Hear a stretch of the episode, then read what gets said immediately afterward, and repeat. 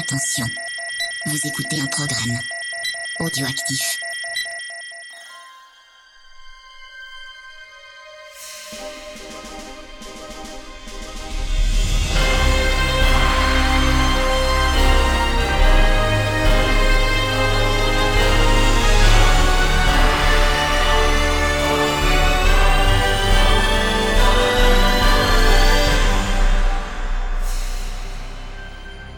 Salut les bourrinos, c'est surtout aujourd'hui salut les bourrinas, c'est Rhône de VHS et Canapé pour un nouvel épisode de Scoring. Et pour cet épisode, on se demandait un petit peu de quoi euh, on allait parler, puis tout d'un coup, comme ça, on a vu la lumière, on s'est dit, mais, mais, mais dis donc, et si on avait euh, deux, deux lascars comme ça qui parlaient d'un truc qu'ils adorent par-dessus tout, les femmes.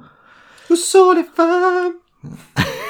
Merci pour la petite musique, Creepers. Pas mal ce sujet finalement. Bah, écoute, j'ai envie de dire oui, j'étais, j'étais partagé quand tu m'as partagé justement euh, ce sujet, parce qu'on essaye de, des fois, euh, l'un comme l'autre, de proposer des choses histoire de, de varier un peu les plaisirs, hein, parce que mine de rien, ça fait une paire d'émissions qu'on fait au niveau de, de, scoring, et on a fait la France il y a pas longtemps, qui était un sujet qu'on qu'on avait envie de traiter aussi, et là on s'est dit, tiens, pourquoi pas aller du côté de, du cinéma au féminin, et encore une fois, je pense qu'on est allé chercher pas mal de choses intéressantes, pas mal de musique intéressante et aussi de films intéressants. Donc euh, je pense qu'on va explorer le spectre féminin dans son, dans son ensemble. Enfin, il y aura toujours des choses à faire, mais en tout cas, il y a une grosse variété de films qui est traitée aujourd'hui.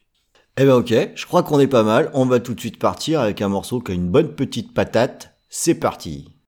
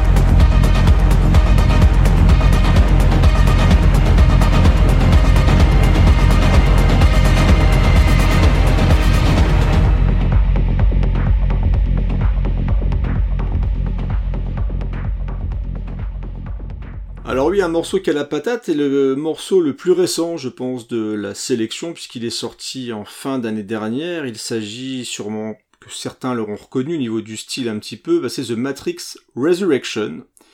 Donc film de Lana Wachowski, toute seule cette fois, hein, elle a été abandonnée par sa sœur, euh, parce que c'est un projet qui est assez particulier, mine de rien. Parce qu'au départ, Matrix 4, bah, elles n'avaient pas envie de le faire, les sœurs Wachowski. Euh, elles pensaient avoir absolument tout dit au niveau de la franchise, sauf que la Warner s'en bat un peu les steaks. Hein. Faut, faut, faut être clair, à un moment donné où on aime bien ressortir les anciennes franchises, et c'était un peu une franchise qui, bah, qui traînait un petit peu comme ça, genre est-ce qu'il y aura un 4, est-ce qu'il y aura pas de 4 Bah non, parce qu'on a tout raconté, on n'a pas forcément envie de, de partir vers autre chose, et bah si, t'iras te faire voir, on ira faire Matrix 4 avec ou sans vous, et donc du coup, bah, Lana Wachowski euh, s'est dit, bah, allez, j'y vais. J'y vais, et en même temps, bah, je vais un peu vous défoncer, la Warner, parce que vous me cassez un petit peu les, un petit peu les cacahuètes, donc euh, je, je, vais un petit peu balancer, c'est un petit peu le... C'est délicat de parler de Matrix Résurrection, parce que c'est un film qui a partagé énormément, que ce soit sur les réseaux sociaux, au niveau de la presse, etc., et moi je l'ai vu qu'une seule fois. Euh, Donc j'ai j'ai pas forcément le recul nécessaire, mais ce qui est plutôt bon signe, c'est que sur Matrix Résurrection, quand je suis sorti de la salle, j'étais pas emballé. J'étais Ouais. même assez réservé, et il fait partie de ces films où qui mûrissent bien dans ta tête Hmm.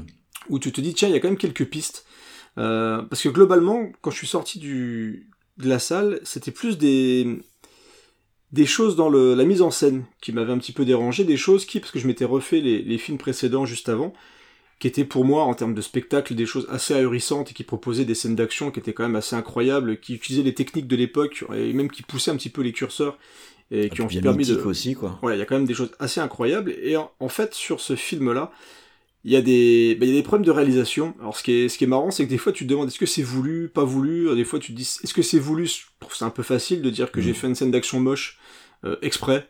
Par contre, il y a des scènes que je trouve visuellement assez jolies, mais surtout en termes de d'écriture, euh, il y a ce côté euh, méta de chez méta, c'est-à-dire que là on est vraiment dans le pur méta, hein. c'est-à-dire que Neo c'est euh, un développeur de jeux vidéo qui a créé le, le jeu vidéo Matrix, donc tu vois c'est vraiment un truc qui, Mhm, euh, mhm. qui se mange un petit peu et qui se répond par rapport à l'ancienne trilogie. Et il y a pas mal de thèmes, notamment justement l'utilisation des franchises et comment Warner justement, qui est directement cité dans le film, et vraiment cette thématique, euh, cette façon que qu'elle a à mettre en scène sa, sa propre création, je trouve ça relativement intéressant. Euh, et euh, revenons aux femmes. Euh, donc déjà, on a Lana Wachowski qui est donc est la direction du film et qui, je trouve, synthétise bien son, sa transformation. C'est-à-dire qu'on on sent qu'en 99, au moment où le premier Matrix a été fait, c'était pas la même personne. Elle a évolué complètement, elle a changé. Et ce film montre vraiment, je trouve, ça déjà son propre parcours. Et tu le ressens au niveau de- des différents personnages, on va dire clés de la saga Matrix, notamment Neo et Trinity. Alors Trinity était déjà très importante, je trouve, dans la première trilogie Matrix. C'est clair, ouais. Mais là, en fait, les deux personnages, ils, ont, ils sont vraiment euh, liés plus que tout. Alors, je vais pas aller plus loin parce que là, ce serait vraiment spoiler le film. Mais il y a Je l'ai vraiment, pas vu, euh, moi, hein, donc... euh, Ouais, c'est pour ça. Et Ouais. je, je trouve vraiment qu'il y a une, une évolution dans ce personnage-là qui est hyper important. Et tu le ressens vraiment à travers le film. Donc j'ai hâte de le revoir en fait. Là, il va sortir, je pense, en, en Blu-ray d'ici pas très très longtemps. Donc je pense que je vais me jeter dessus pour me, me refaire une petite séance. Mais c'est un film qui mûrit bien et que j'ai. Donc je pense que j'ai pas détesté puisque j'ai envie de le revoir. Et euh, globalement, j'y repense assez souvent. Et notamment parce que j'écoute régulièrement la BO.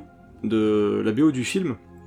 Alors qui est composée cette fois, non pas par. euh, alors c'était Don. Ah, euh, Don Davis. Euh, trou de mémoire, mais par euh, Johnny Klimek et Tom Tykwer. Alors c'est un compositeur cinéaste qui bosse beaucoup avec les Wachowski, notamment sur Cloud Atlas, et il a eu d'autres projets avec qui il a travaillé, notamment le film Le Parfum.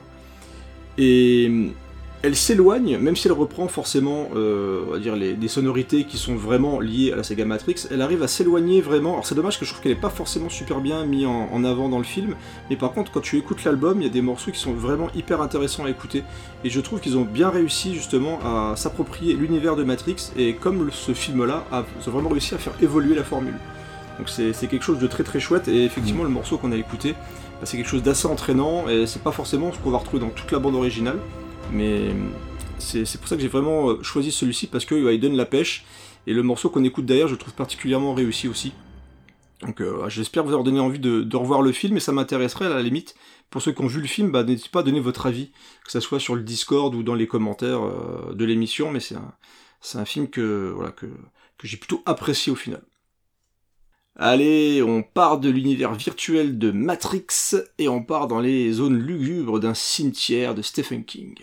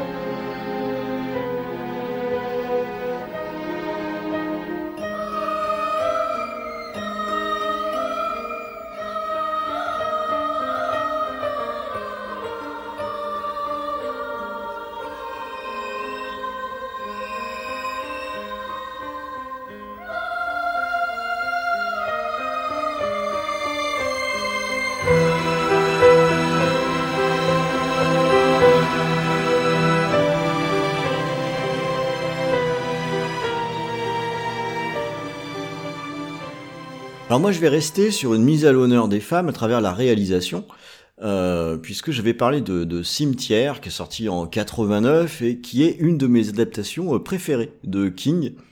Et euh, donc c'est une dame, Marie Lambert, qui en est la réalisatrice.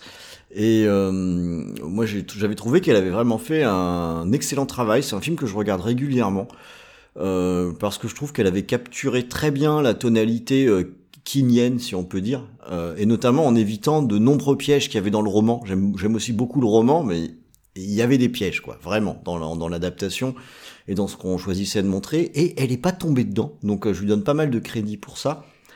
Euh, elle a aussi bien trouvé l'équilibre entre un espèce d'humour noir qui existe euh, réellement et puis euh, des scènes de tension qui sont très très fortes.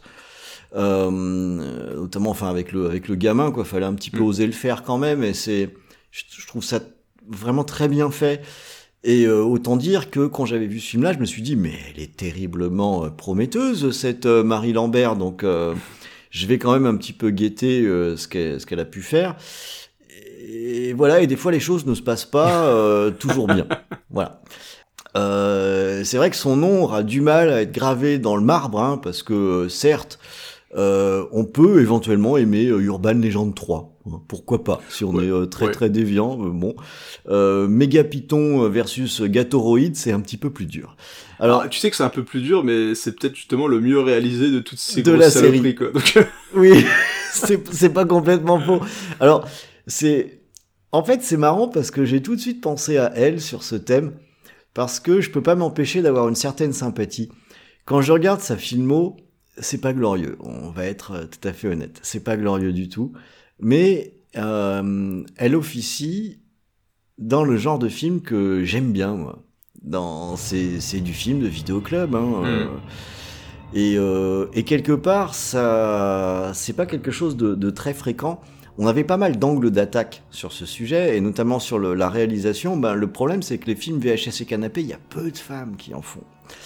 Et euh, c'est pas qu'on voudrait pas en citer, c'est que c'est plus difficile à trouver. Alors là, je te dis, celle-ci, il faut quand même que je, que, que je la mette en avant. Parce que quand bien même elle aura eu une carrière, bon, pas, vraiment dorée, au moins il y a Cimetière.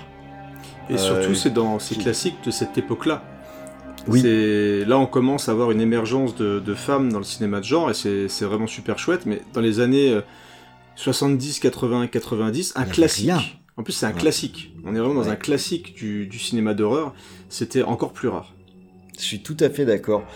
Et, le, et je, me, je me souviens en fait d'une interview que j'avais lue d'elle dans Mad Movies probablement euh, à l'époque, et je l'avais trouvée même intéressante. quoi. Je m'étais dit, mais il y a, y a, y a un, vrai potentiel chez, chez, chez, cette dame. Bon bah dommage, voilà quoi, ça s'est pas révélé, bah, mais ça n'empêche pas. Euh, elle s'est pété la gueule avec Cimetière 2. Alors moi je l'ai pas ah bah, vu parce que justement il a, il a une, une, très très mauvaise réputation. Donc limite ah, tu te dis mais qu'est-ce qui s'est passé au final C'est euh, ça, en fait c'est presque incompréhensible parce que le quand on regarde Cimetière, en fait je trouve que c'est un film qui a vraiment très peu de défauts quoi, qui qui maîtrise très très bien son rythme, sa narration, euh, qui nous amène bien où ça doit aller. Euh, et même qui est très astucieux sur certains choix qui sont faits. Euh, notamment, il y a tout un chapitre qui est très long dans le livre, qui raconte une histoire parallèle, et c'était un des pièges, et elle s'en est sortie magistralement avec une espèce de scène avec des, des, des, flashs, avec des photos, des trucs.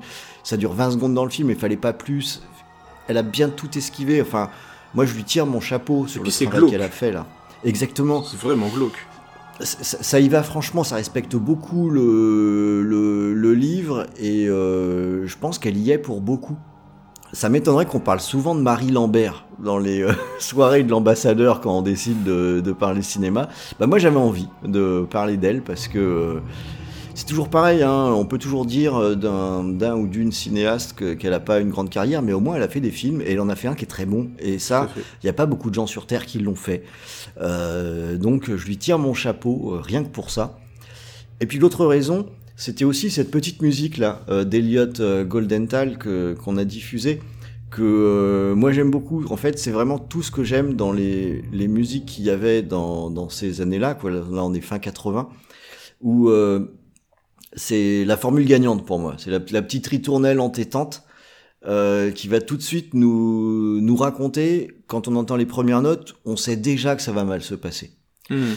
Et, et euh, c'est toujours une performance de faire ça, je trouve. Ça fait partie des musiques que j'écoute régulièrement, ce, ce, thème. Et il a fait un vrai bon travail sur l'ensemble de la BO. C'est quand même très solide. Euh, on faisait des belles BO sur les films d'horreur. Euh, ouais, ces années-là. C'était un, c'est un. Enfin, moi, je trouve que c'est un bon compositeur. En plus, il avait réussi ouais. aussi, ce qui n'était pas évident, c'était de reprendre le travail de Danny Elfman euh, après les Batman. Je, je crois que c'est lui qui a fait mm. les BO de Batman Forever et Batman et Robin. Et c'est pas ce qu'il y a de pire dans les films de Schumacher. Donc, euh, c'est ouais, c'est un mec que j'aime plutôt bien. Donc voilà, c'était mon petit coup de projecteur sur une, réali une réalisatrice que plus personne ne connaît à peu près, mais je trouve qu'elle mérite. Donc, donc, donc j'avais envie de le faire. Et euh, pour la suite, cette fois, je vais aller dans un tout autre style de film, très euh, champagne, on va dire, et c'est la compositrice que je vais mettre en avant.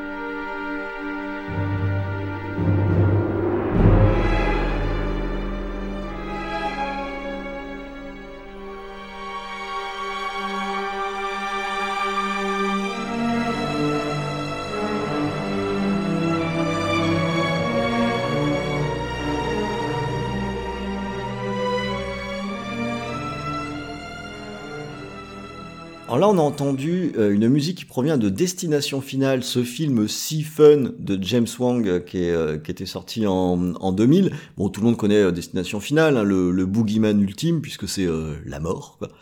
Avec euh, ce fameux petit jeu euh, où euh, le, le, principe est de voir comment vont mourir les gens par un enchaînement de coïncidences qui amènent systématiquement au décès. Donc c'est extrêmement ludique, bien sûr, et Quelle ça a bonne donné... idée mais c'était une idée. Enfin, moi, je trouve ça idée. génial. Ouais.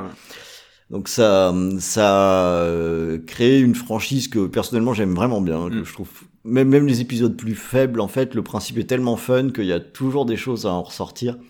Euh, sauf peut-être celui avec la Formule 1 là, il est chaud quand même. Euh, Ouais, c'était les courses de NASCAR. Ça? Ouais, ouais. c'est le, ouais, cas, bah, c'est la 3D, et puis, ah, et puis mine de- moche celui-là. et puis mine de rien. On a fait, alors à noter qu'on a fait un set alloué, j'ai fait un set alloué où je reviens sur toute la saga. Euh, et, et moi, c'est une saga que j'aime beaucoup aussi, mais j'ai quand même envie de dire que même ce- les préférés, moi c'est pas mes préférés, mais le 2, je trouve qu'il y a des gros problèmes de réalisation Mm. et, et de rythme aussi.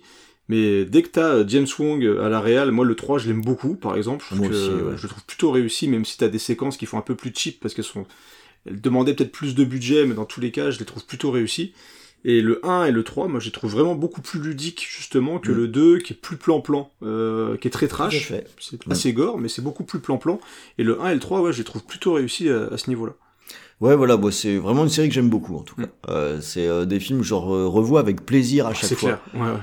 Si tu laisses le temps, si tu prends le temps de bien écrire les situations, c'est infini comme concept. C'est ça. Parce que tu peux pas tuer la mort, donc euh, de base, donc tu peux enchaîner. Alors l'erreur qu'ils ont fait, c'est vouloir relier aussi, de vouloir relier les personnages et les situations entre eux, ce qui est un petit peu con, euh, parce que du coup tu te bloques un petit peu aussi en Mm. termes de, en termes d'histoire. Mais là tu fais, tu peux relancer parfaitement. Tu vois, c'est parf- c'est une, franchise que tu peux relancer, tu peux rebooter Destination Tout à fait. C'est, ouais, ça, ça peut être sans fin et c'est extrêmement fun. C'est Alors là-dedans, euh, vous allez peut-être me dire, bah oui, mais hey, où est la femme dans cette histoire? Vous avez quand même un sujet dans Scoring, bordel. Qu'est-ce que vous êtes en train de faire là? Bah, C'est la compositrice, c'est euh, Shirley Walker que euh, je voulais mettre en avant. Alors sur ce film, elle a travaillé avec euh, Adam Hamilton, mais c'est tout de même elle qui est aux manettes. Et euh, cette dame, elle est morte en 2006, à 61 ans, donc euh, on n'aura plus de nouvelles BO, de fait, ou ce serait assez étonnant quand même. Mais euh, pendant, euh, pendant toute sa carrière, en fait, c'est quelqu'un qui a été très actif dans la BO. Alors, pas forcément en écriture de BO en tant que tel, mais elle a énormément travaillé en tant que chef d'orchestre et d'orchestratrice pour de, de grands noms euh, de, de la BO qui lui faisaient euh, confiance, et notamment, je pense à Danny Elfman, avec qui elle a travaillé sur de nombreuses BO. hein. Elle n'a pas juste été là une fois euh, parce qu'il y avait besoin de quelqu'un, donc c'était un vrai partenariat. Et euh, dans le même temps, elle a aussi euh, écrit pas mal de BO elle-même. Et je vais être tout à fait honnête, c'est pas les productions les plus incroyables qu'on a entendues. Et d'ailleurs, la musique de Destination Finale, c'est pas le point fort du film. Mais par contre, je, trouve ça intéressant d'avoir euh, une compositrice comme ça qui rentre dans une catégorie que personnellement j'aime assez bien, ceux qui produisent des BO que je qualifie d'efficaces. Où quand on regarde un film, le job il est, il est propre. Euh, la musique elle accompagne très bien, c'est du bon boulot d'artisan en quelque sorte. Et elle a été euh, pour ça, euh, enfin elle a fait ses gammes, hein, notamment elle a travaillé avec des gens qui sont pas les plus cotés. hein. Je pense à Richard Band notamment, avec qui elle a pas mal bossé. On peut pas dire soit le nom qu'on ressort en premier, mais en attendant, euh, le, le but premier de, de BO comme ça, et dans les films de- d'exploitation c'est quand même assez important, c'est aussi de bien accompagner ce qui se passe sur l'écran. Euh, de l'idée c'est pas de sortir un disque après pour qu'on l'écoute et qu'on trouve ça formidable. C'est de valoriser le film pendant qu'on le regarde. Sur ce créneau euh, excellent travail. Et euh, la musique de Destination Finale en est une bonne illustration. C'est pas un album fantastique mais quand on regarde le film c'est exactement ce qu'il faut pour accompagner ce qu'on voit à l'écran et j'ai envie juste de dire que c'est bah, c'est du bon boulot. quoi. C'est le, le, le boulot qu'il faut faire euh, sur un film comme ça. Donc c'est euh, Shirley Walker. euh, je, je, crois qu'on l'avait déjà cité dans Oui. une. Dans, Je sais plus pour quelle occasion, mais Ouais. on l'avait déjà cité. Alors maintenant, je vais passer la main à Creepers qui va à nouveau changer de braquet et nous parler d'un film qui est bien vénère.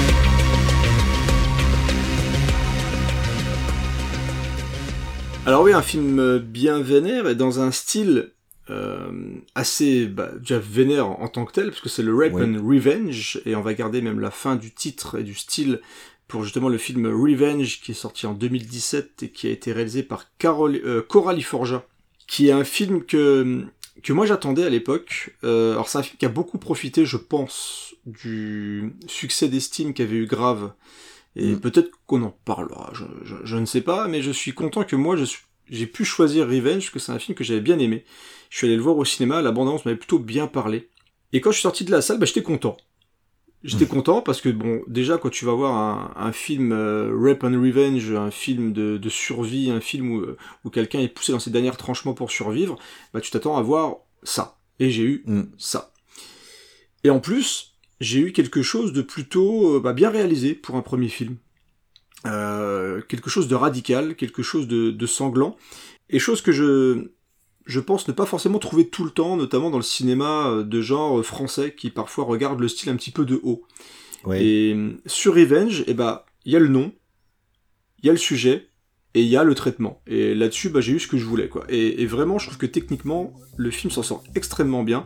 Euh, il y a des scènes qui sont bien tendues, euh, il y a des, c'est gore, c'est vraiment vraiment violent. Et quand la, elle balance la sauce, et bah ça balance, quoi. C'est quand elle décide de se venger, ça fait mal. Et tu vois que ça fait mal. Et donc il y a ce côté un peu cathartique que tu ressens véritablement euh, dans Revenge, un peu comme si tu allais voir n'importe quel film d'exploitation américain qui allait au bout du concept. Mm, mm, mm. Il y a le côté aussi un peu crapoteux, euh, une scène de viol. En fait, l'histoire de base, donc c'est c'est Jen qui est interprétée par Mathilda Lutz qui se retrouve un petit peu malgré elle embrigadée dans dans un week-end vraiment 100% masculin. Les mecs ils ont des grosses baloches, ils sont là pour faire la chasse, pour décompresser parce qu'avec leur gros fusil bah c'est la classe. Et, comme la jeune fille a le malheur d'être un peu trop jolie, bah ces mecs-là, ils se disent bah tiens, euh, notre pote il s'amuse bien avec elle, pourquoi pas nous Et ça finit par déraper. Et euh, ils finissent par la violer, la laisser pour morte. Euh, elle est plantée sur un arbre. Il y a une séquence quand même assez impressionnante où elle est embrochée sur un arbre. Elle va réussir à, s'en sortir. Et donc va, va s'enchaîner avec une chasse à l'homme où elle va finir par réussir à se venger et à se, à se dépêtre de ces trois euh, petits salopards qui euh, en, voulaient à, sa vie, en fait. Et pour souligner le, je dirais le côté très très sympathique de ce film-là, il y avait une très bonne BO bah, de Rob, qui est mm. un compositeur qu'on a déjà cité dans, aussi dans Scoring. On a un petit peu nos chouchous quand même, mine de rien. Oui, j'ai l'impression. Et j'avais découvert Rob, donc du coup j'en ai déjà parlé avec Maniac, euh, le remake, qui était produit par Alexandre Aja. Et alors même si sur Revenge, tu retrouves clairement, je trouve le style euh, très électro et très marqué justement de, de Rob. T'es pas forcément ultra étonné par ce qu'il propose sur Revenge, mais par contre, il y a des morceaux qui sont d'extrêmement bonne qualité. Je pense notamment au, à la musique titre Revenge. le morceau qu'on a écouté, c'était pas, c'était pas celui-ci. Mais euh, il est assez long, tu as à peu près 5 à 6 minutes, et je le trouve très très efficace. Et sur le global, je trouve que la BO elle tient euh, clairement bien la route et elle colle bien avec les images de, mm, mm, de mm. Coralie Farja. Donc c'est moi c'est un film que je recommande qui est je crois sur Shadows ou éventuellement sur euh, sur Amazon Prime je crois. En tout cas il est visible assez facilement. Il y a aussi un Blu-ray, un DVD qui existe. Donc si vous n'avez pas encore franchi le pas et tenté la euh, dire, laisser sa chance à ce Rip and Revenge Made in France, bah, moi je vous le conseille. je crois qu'elle va sortir son prochain film bientôt. C'est mon cas. Je l'ai pas vu en salle mais il est dans ma petite liste. Je le verrai à un moment donné, quoi. Ah, je pense que ça va te plaire. Ouais, ouais, ouais, je pense ça m'intéresse. J'avais été, euh, je l'avais pas vu en salle, mais pour une pure question de circonstance, quoi. Comme des fois ça arrive, tu tu peux pas aller le voir quand ça sort, ça tient pas l'affiche pendant trois plombes. C'est exactement ce que j'allais dire. Moi j'y étais allé, euh, j'avais l'occasion dès les eh premières semaines, mais c'est un film qui a vite disparu. Malgré. ça. J'avais été intéressé, c'est exactement ce que tu dis quand j'avais vu euh, le, les, les, images ou bandes annonces de la sortie. Ouais, j'avais trouvé ça intéressant. exactement pour ce que tu dis, je me suis dit waouh, ça a l'air d'être un film français de Rape and Revenge qui a rien à envier à qui que ce soit, quoi. En fait, je le rapprocherais même plus que le cinéma américain euh, à la Wes Craven des débuts. Il y a un peu une ambiance euh, australienne. Je sais pas mm. si tu vois un petit peu ce que, je veux dire, tu vois, au niveau des couleurs, au niveau du choix des, décors, etc. Oui, ça fait plus penser euh, mm. à, des, du cinéma australien qui était beaucoup, qui était très radical et très très désert, quoi. Tu vois un petit peu à la Wolf Creek, des choses comme ça, même à des films beaucoup plus anciens. mais c'est un film que je, pense que ça te plaira, clairement. Mm. Allez, je garde la main, et cette fois on va partir du côté des jeux vidéo.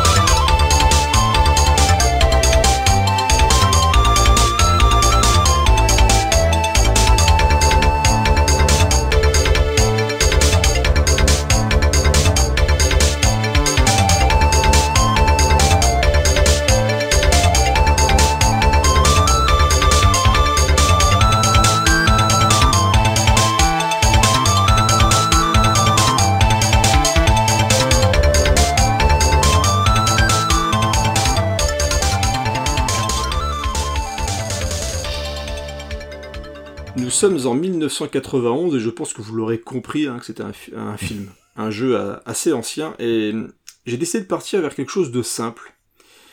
Puisqu'on a écouté, je pense que beaucoup l'auront reconnu, la musique de Street Fighter 2.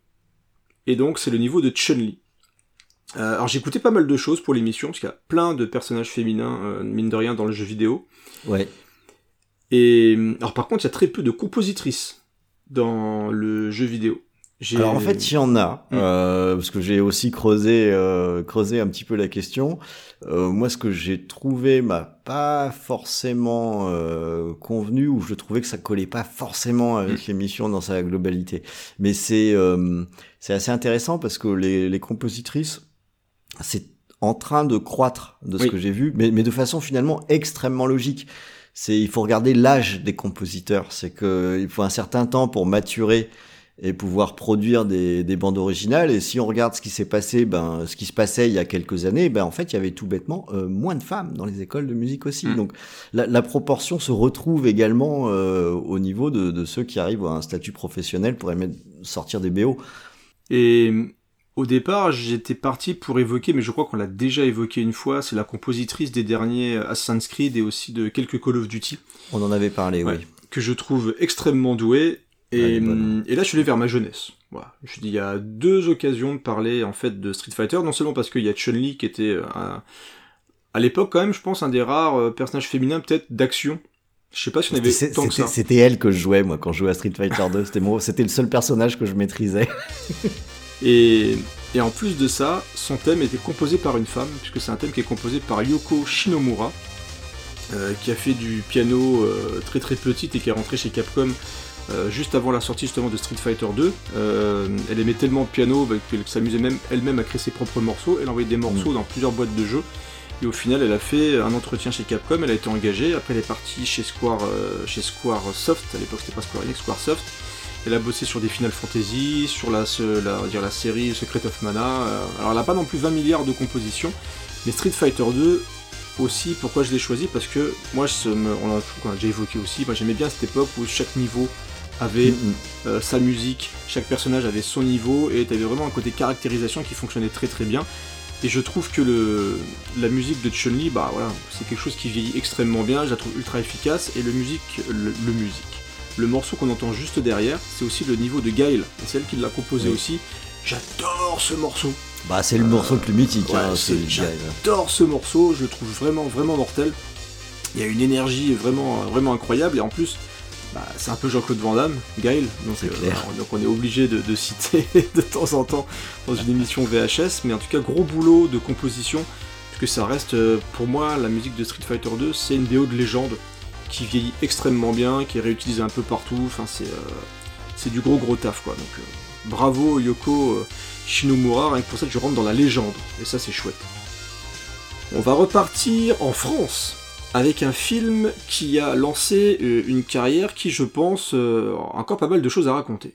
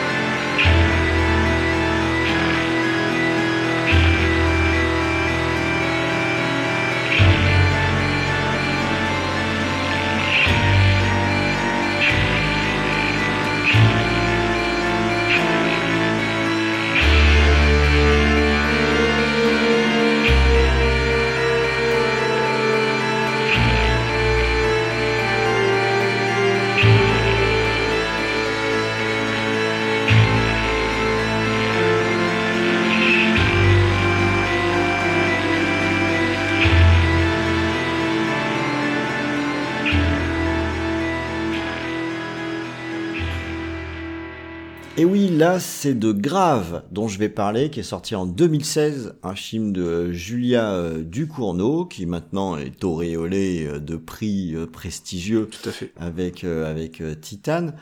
Et donc son premier long, hein, Grave, qui est sorti en, en 2016, bah à sa sortie, il a fait son petit effet quand même, on peut dire. Oui. après, c'est un film qui a pas mal divisé. Il y en a qui ont apprécié, et c'est mon cas. Euh, il y en a d'autres qui l'ont euh, beaucoup moins apprécié, euh, pour, bah, sans doute pour diverses raisons. Hein.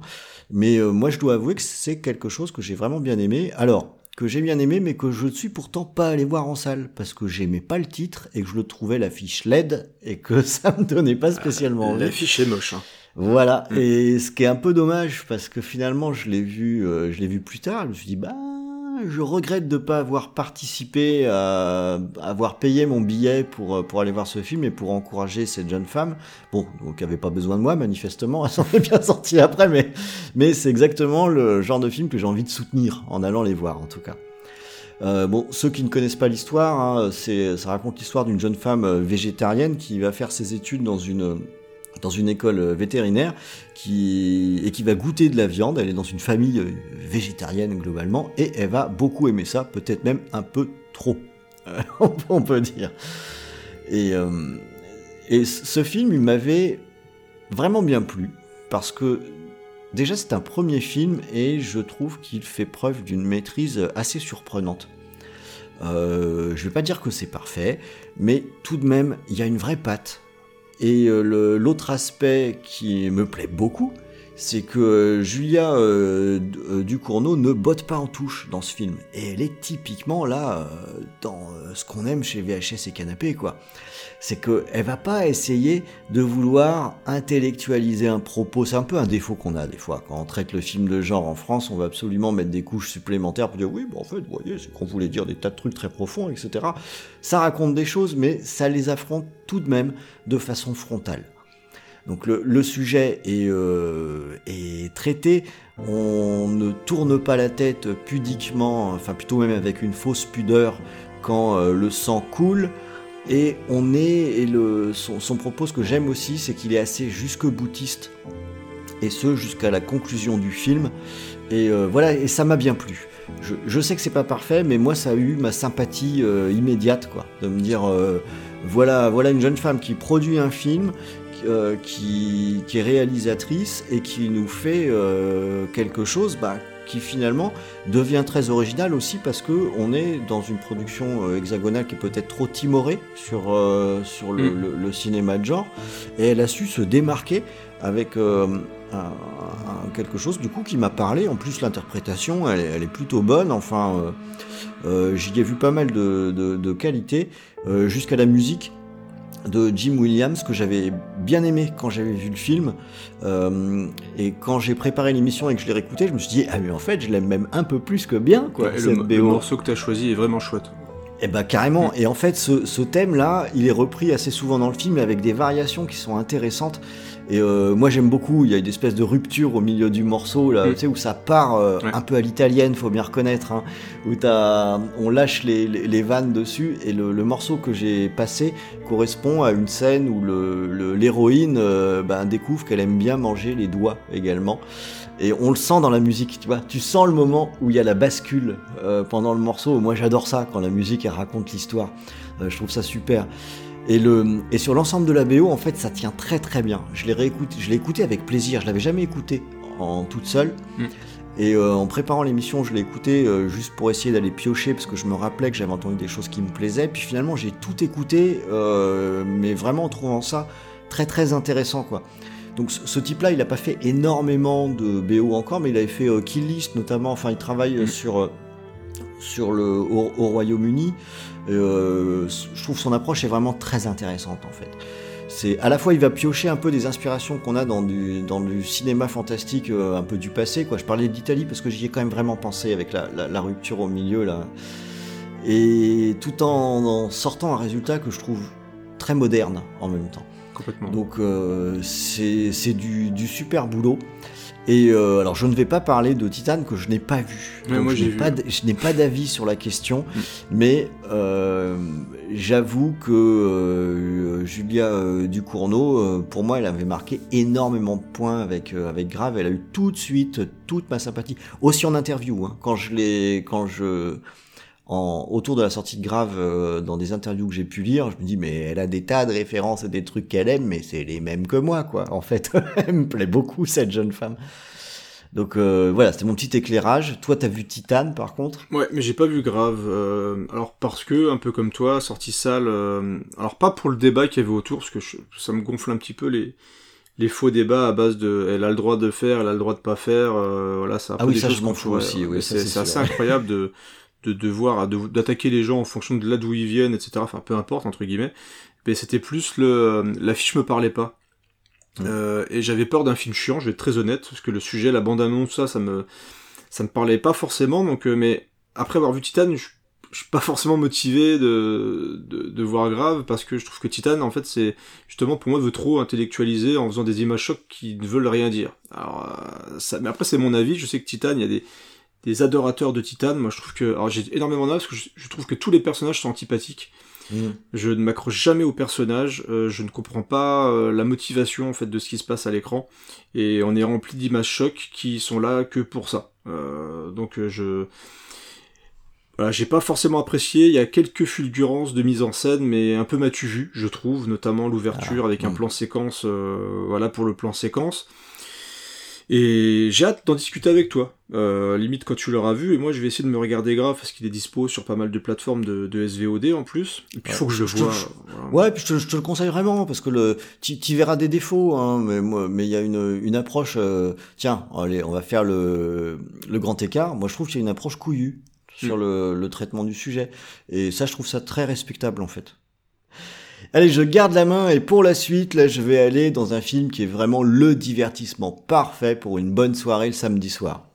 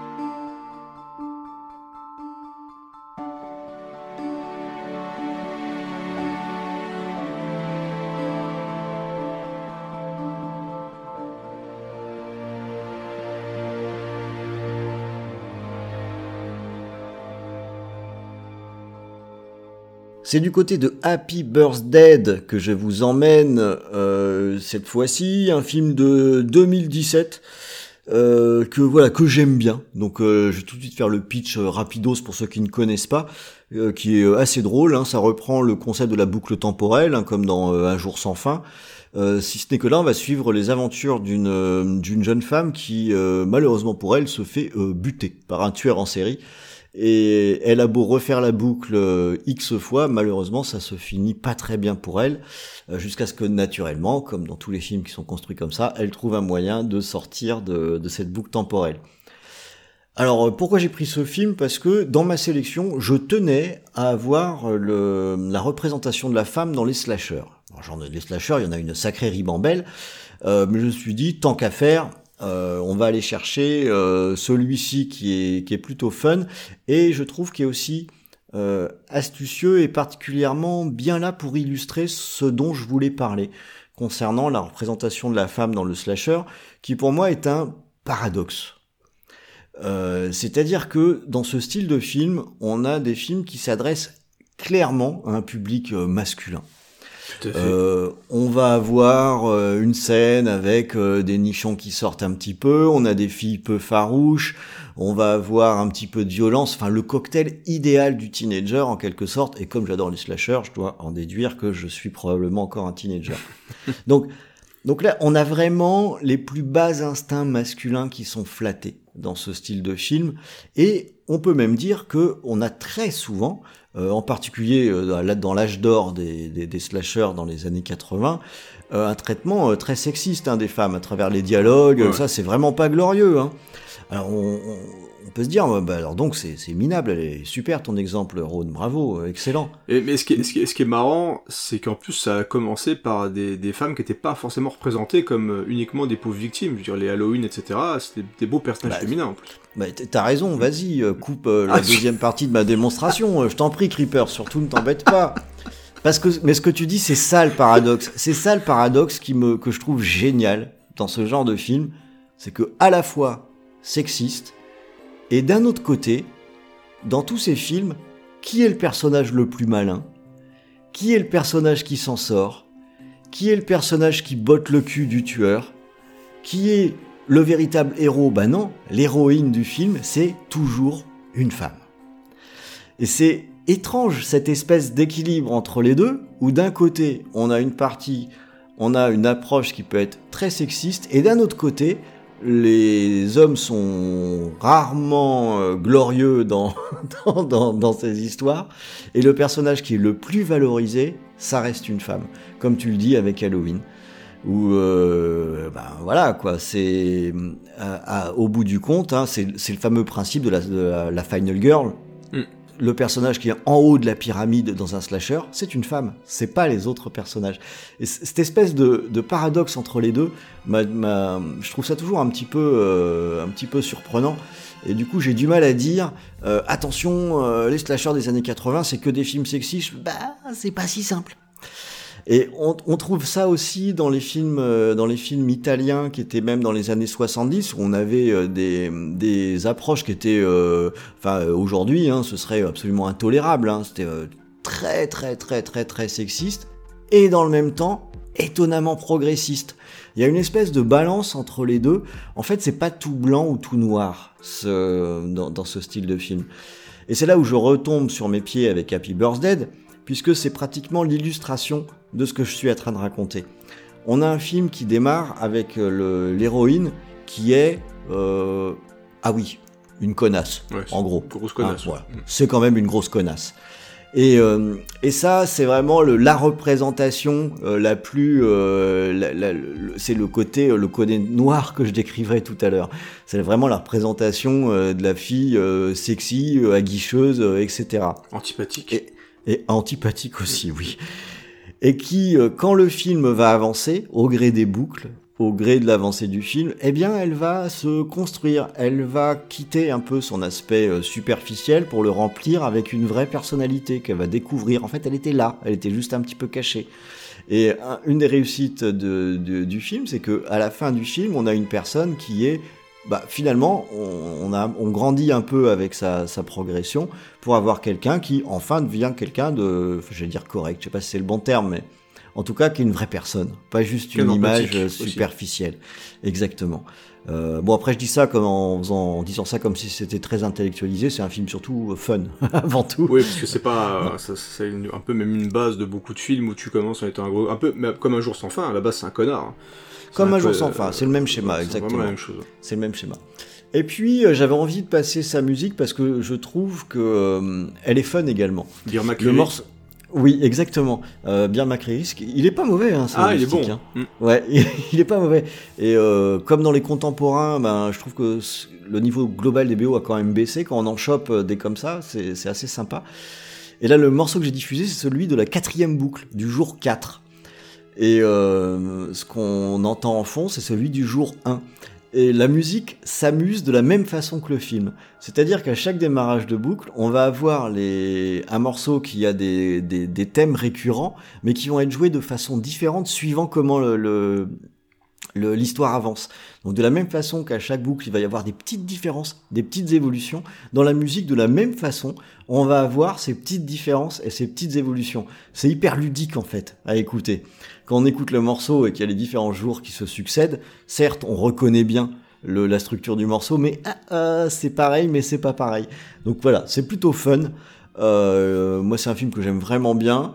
Et le, la musique est sympa aussi. Mm. Donc, euh, hop, allez, on diffuse euh, Happy Birthday pour cet épisode de scoring.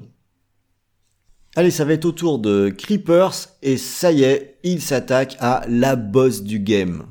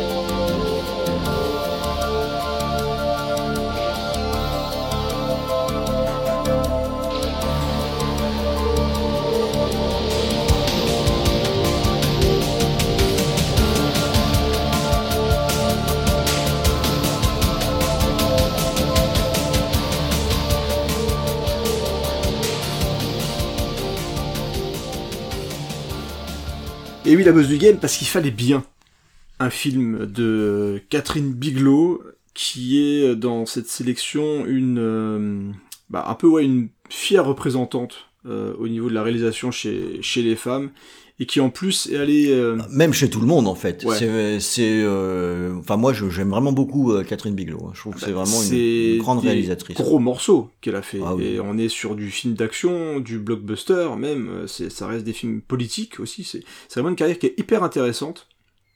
Et là, on a écouté, qui était un peu dans l'ombre de James Cameron pendant un moment, mais elle a vraiment réussi à s'émanciper, justement, de, de James Cameron, parce qu'ils étaient ensemble dans la vie pendant un moment. Et là, on a écouté la musique de Aux frontières de l'aube ou Near Dark, qui date de 1987, avec un morceau de Tangerine Dream, un morceau que je trouve vraiment, vraiment génial.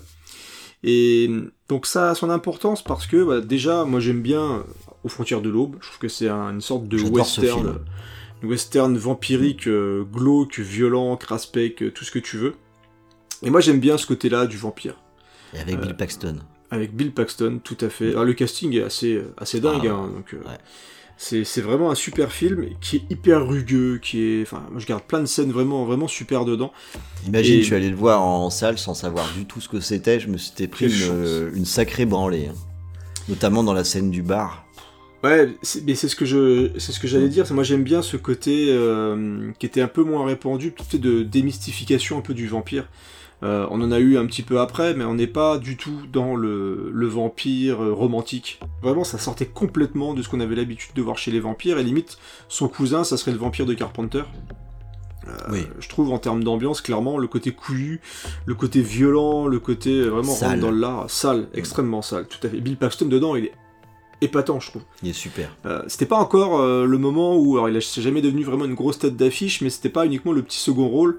Là vraiment, tu le, il sortait du lot, euh, Mm. clairement, je trouve, dans, dans ce film-là. Et ça donne un film bah, qui est devenu culte. Et ça a lancé bah, la carte de Catherine Bigelow parce qu'après on a eu. Alors moi j'ai hésité à mettre aussi, mais j'ai trouvé que la musique était pas terrible. C'était le film avec Jamie Lee Curtis. euh, où elle est flic, Blue, Blue, Blue Steel. Blue Steel exactement. Je l'ai ça- écouté aussi, oui. et le film est très bien. Euh, Le film est très sympa, Je l'ai ouais. découvert assez tard. En plus, au niveau des thèmes, ça aurait été pas mal intéressant au niveau, je pense, de, de ce scoring-là. Mais en- voilà, je trouvais que la musique était pas hyper intéressante, donc j'étais assez déçu. Donc je me suis rabattu là-dessus. Enfin, rabattu. Euh, c'est un, bien grand mot parce que la musique elle est, elle est chouette. En plus, tu, tu t'es confié à moi et tu m'as dit que tu avais choisi les mêmes morceaux. Que ça soit le morceau principal et le morceau d'habillage, tu avais choisi exactement le même et ça m'a fait Dans plaisir. mon arbitrage, c'est passé euh, juste euh, de très justesse. Je l'ai pas vu, donc j'étais très content que tu l'aies sélectionné. Ouais, non, c'est c'est cool parce qu'en plus, ça permet de parler de, de Point Break, de Strange Day, euh, de. Je crois que c'est U500, non, pas, non U571, c'est pas elle. Je sais plus, il y a un film de sous-marin avec, de euh, sous-marin, ouais. avec Liam Neeson euh, avant qu'il casse des bras euh, partout dans le monde. Euh, et Harrison Ford qui avait un accent russe un petit peu ridicule. euh, D'ailleurs, dans le film, mais j'aime beaucoup le film, je le trouve vraiment très très cool. Euh, elle a fait aussi euh, des, mineurs, des mineurs, euh, elle a fait aussi Détroit, enfin voilà, c'est vraiment une réalisatrice qui est hyper importante, qui est euh, vraiment considérée comme une réalisatrice vraiment au top en ce moment au niveau du cinéma hollywoodien et qui est vraiment capable de faire des, des films très ambitieux, à la fois engagés mais aussi spectaculaires. Et ça c'est... Et aussi, et aussi spectaculaire. Et c'est. euh, alors, du coup, ça va me permet de pouvoir placer ce que j'aurais dit si je l'avais sélectionné. parce que finalement. Euh, parce que figure-toi, euh, mon cher Keeper, que pendant un temps, je me demandais si dans VHS et Canapé, il faudrait pas qu'on fasse un dossier Catherine Bigelow, parce que j'aime beaucoup. Voilà. C'est. Très bonne Et je idée. m'étais, je m'étais un peu penché sur la question et euh, j'avais regardé, euh, comme j'aime souvent bien faire quand je me pose ce genre de questions, sur les différents films, ce qui se disait, etc. Et j'ai, j'ai lu des trucs que j'ai trouvé incroyablement désagréables. J'ai lu. Euh, que notamment à avec quand il y avait Point Break ou des films comme ça, ouais en fait elle fait des films comme des hommes. Mais allez vous faire cuire le cul Allez vous faire cuire le cul Elle fait des films mieux que les hommes. elle, de fait des bons films et puis allez vous faire cuire le cul. C'est que euh, c'est là où je voulais en venir quand je disais que Catherine Bigelow c'est pas une tête d'affiche des réalisatrices, c'est une tête d'affiche des réalisateurs dans son ensemble. Mm. Elle euh, elle n'a pas, euh, elle a pas une, euh, des points en plus ou en moins parce que c'est une femme, c'est honteux. Enfin, moi, je, n'accepte pas qu'on dise ça. C'est juste que les films sont juste bons parce qu'elle est bonne. Mais, tu vois, enfin, peut-être une impression que j'ai sur Catherine Bigelow et même sur cer- certaines artistes euh, femmes, c'est que quand on va parler de Point Break ou d'autres choses, c'est rare qu'on ressorte direct Catherine Bigelow. Généralement, quand tu parles de Point Break, on va te parler de, de séquences, on va parler de Kenny Reeves et de Patrick Swayze, mais euh, j'ai pas cette sensation que son nom ressorte régulièrement comme les cinéastes importantes euh, actuelles, parce que mine de rien, elle est encore en activité. Et c'est pas forcément le nom. Autant que James Cameron, il va te sortir euh, juste une petite phrase, on va aller récupérer, on va le mettre en avant, etc. pour tout ce qui va sortir. Autant Bigelow, j'ai pas l'impression qu'elle soit véritablement euh, sais mis au niveau qu'elle le mériterait. Moi, je, me rends pas compte. Moi, j'ai vraiment l'impression que c'est euh, une personne importante. Et si on s'engageait qu'elle- pèse, quoi. Si on s'engageait Dans quoi? Sur une émission Catherine Bigelow, Moi, je suis pour, hein, parce que j'aime vraiment beaucoup ces films. Ouais. je, je crois qu'il y en a qu'un sur lequel j'ai des vraies réserves, par contre, mais c'est euh, au, au global, sa filmo, moi, je la trouve superbe. Hein. Je- engageons-nous. engageons-nous sur un dossier Catherine Bigelow, on va voir quand, quand le placer, mais ça me semble être une excellente idée Mm. de partir Ouais, bah, là-dessus. moi, je suis carrément partant hein, sur, Bon, bah, sur écoutez, euh, camarades auditeurs et auditrices, on signe et on fera donc un dossier sur Catherine Bigelow euh, le plus rapidement possible. Je garde la main et je vais aller vraiment euh, complètement ailleurs, autre époque, autre pays, mais ça va charcler. «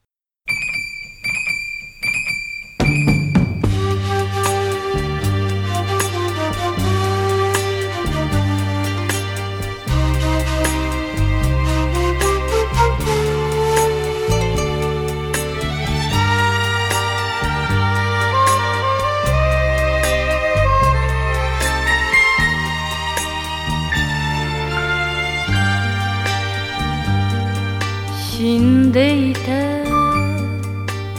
朝に弔いの雪が降る。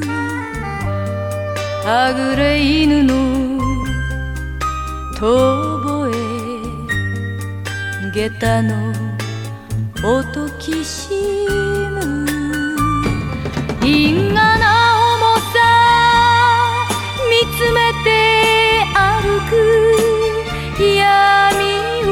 きしめる。蛇の目の傘ひとつ。命の道を行く女。涙はとに捨てました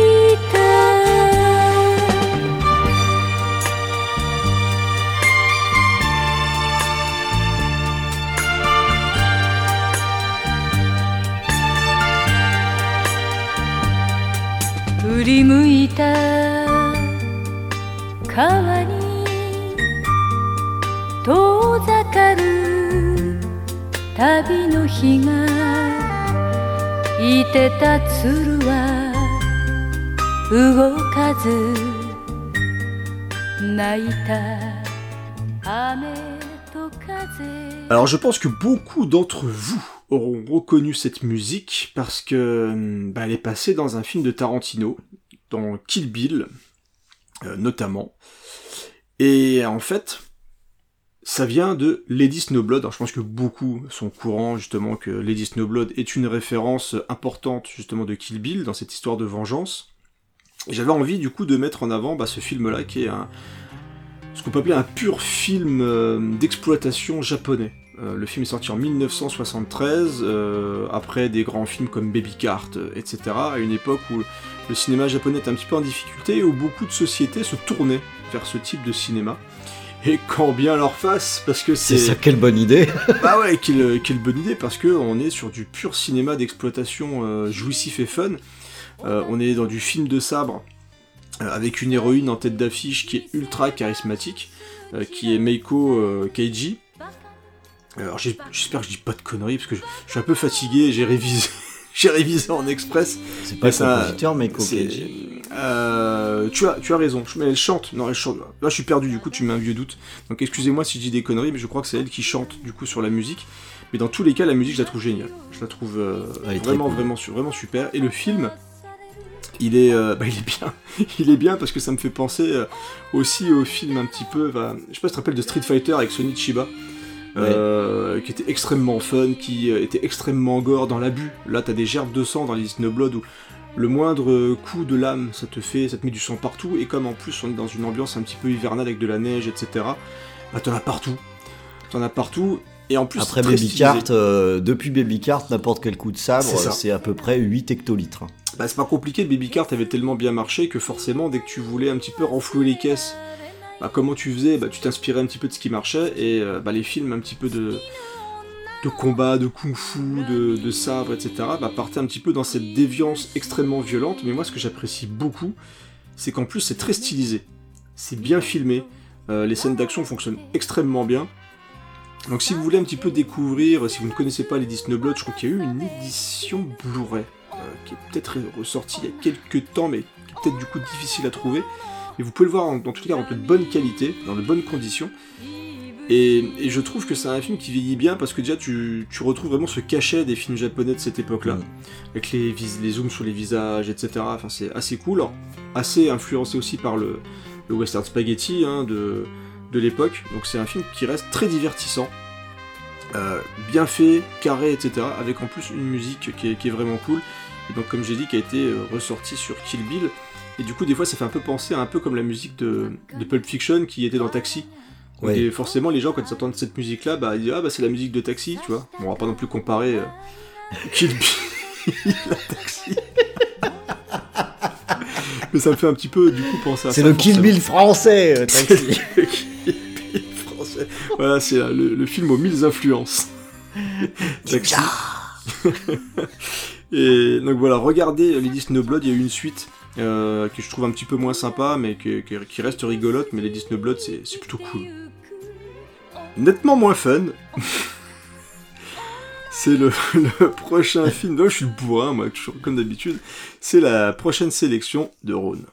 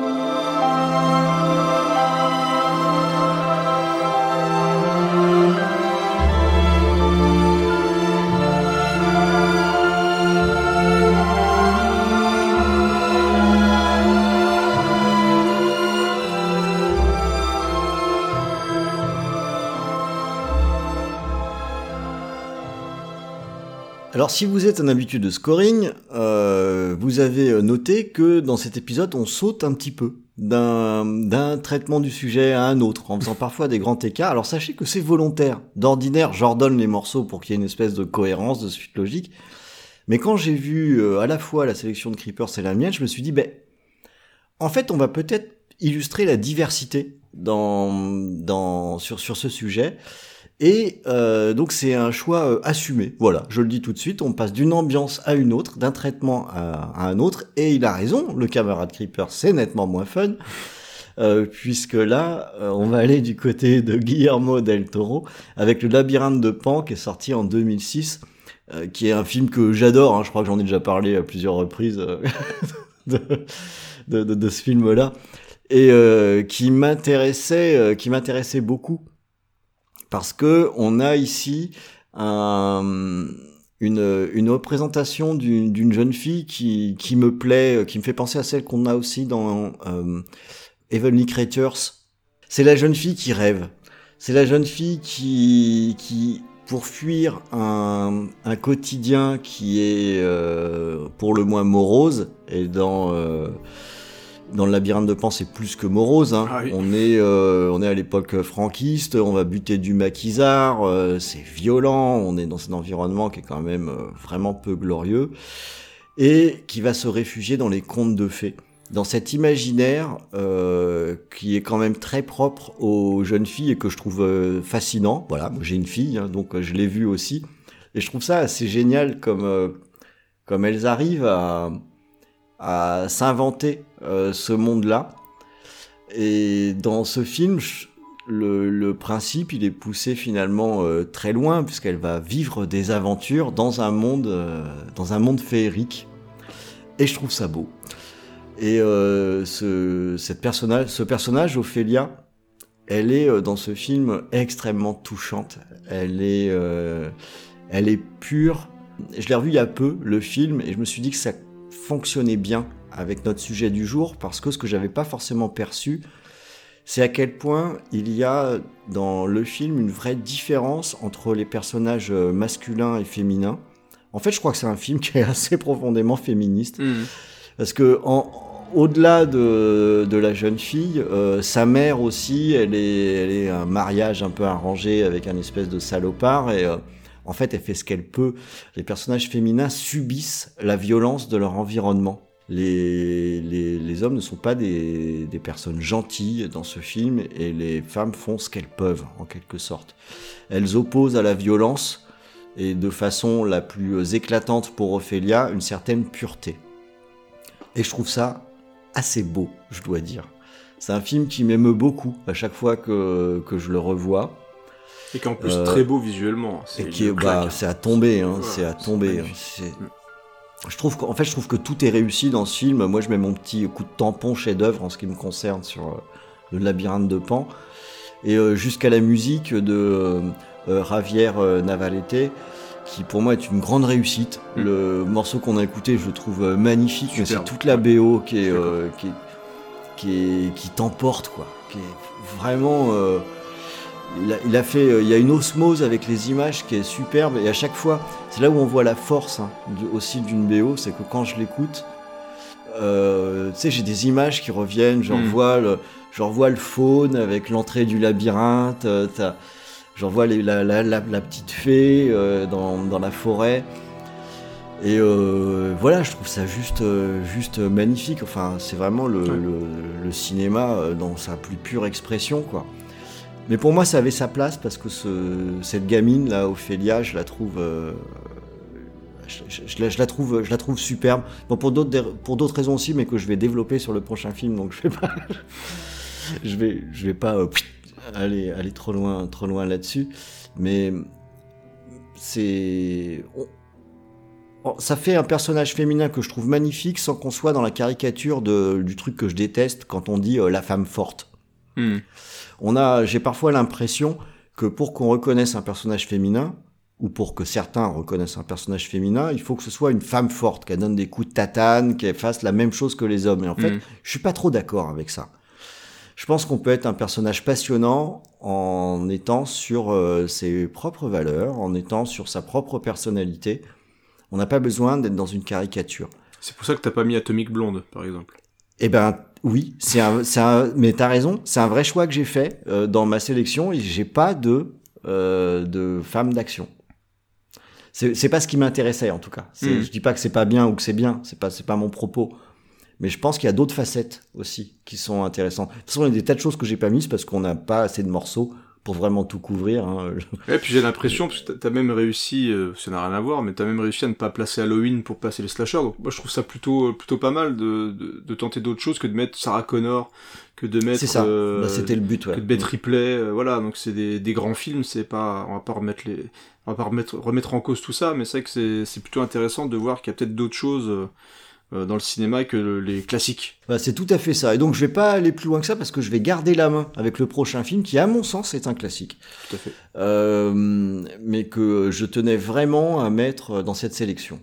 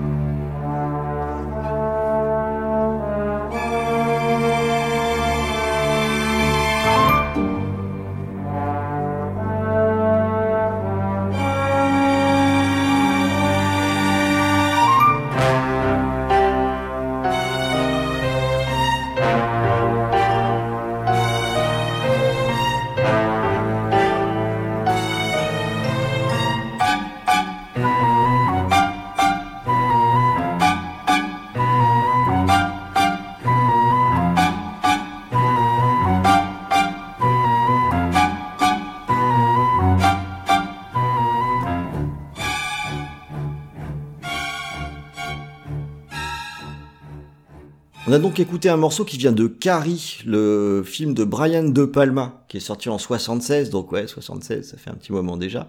Et euh, c'est vrai que quand on s'est mis d'accord sur le thème, c'est un film que tout de suite j'ai mis sur euh, sur ma liste.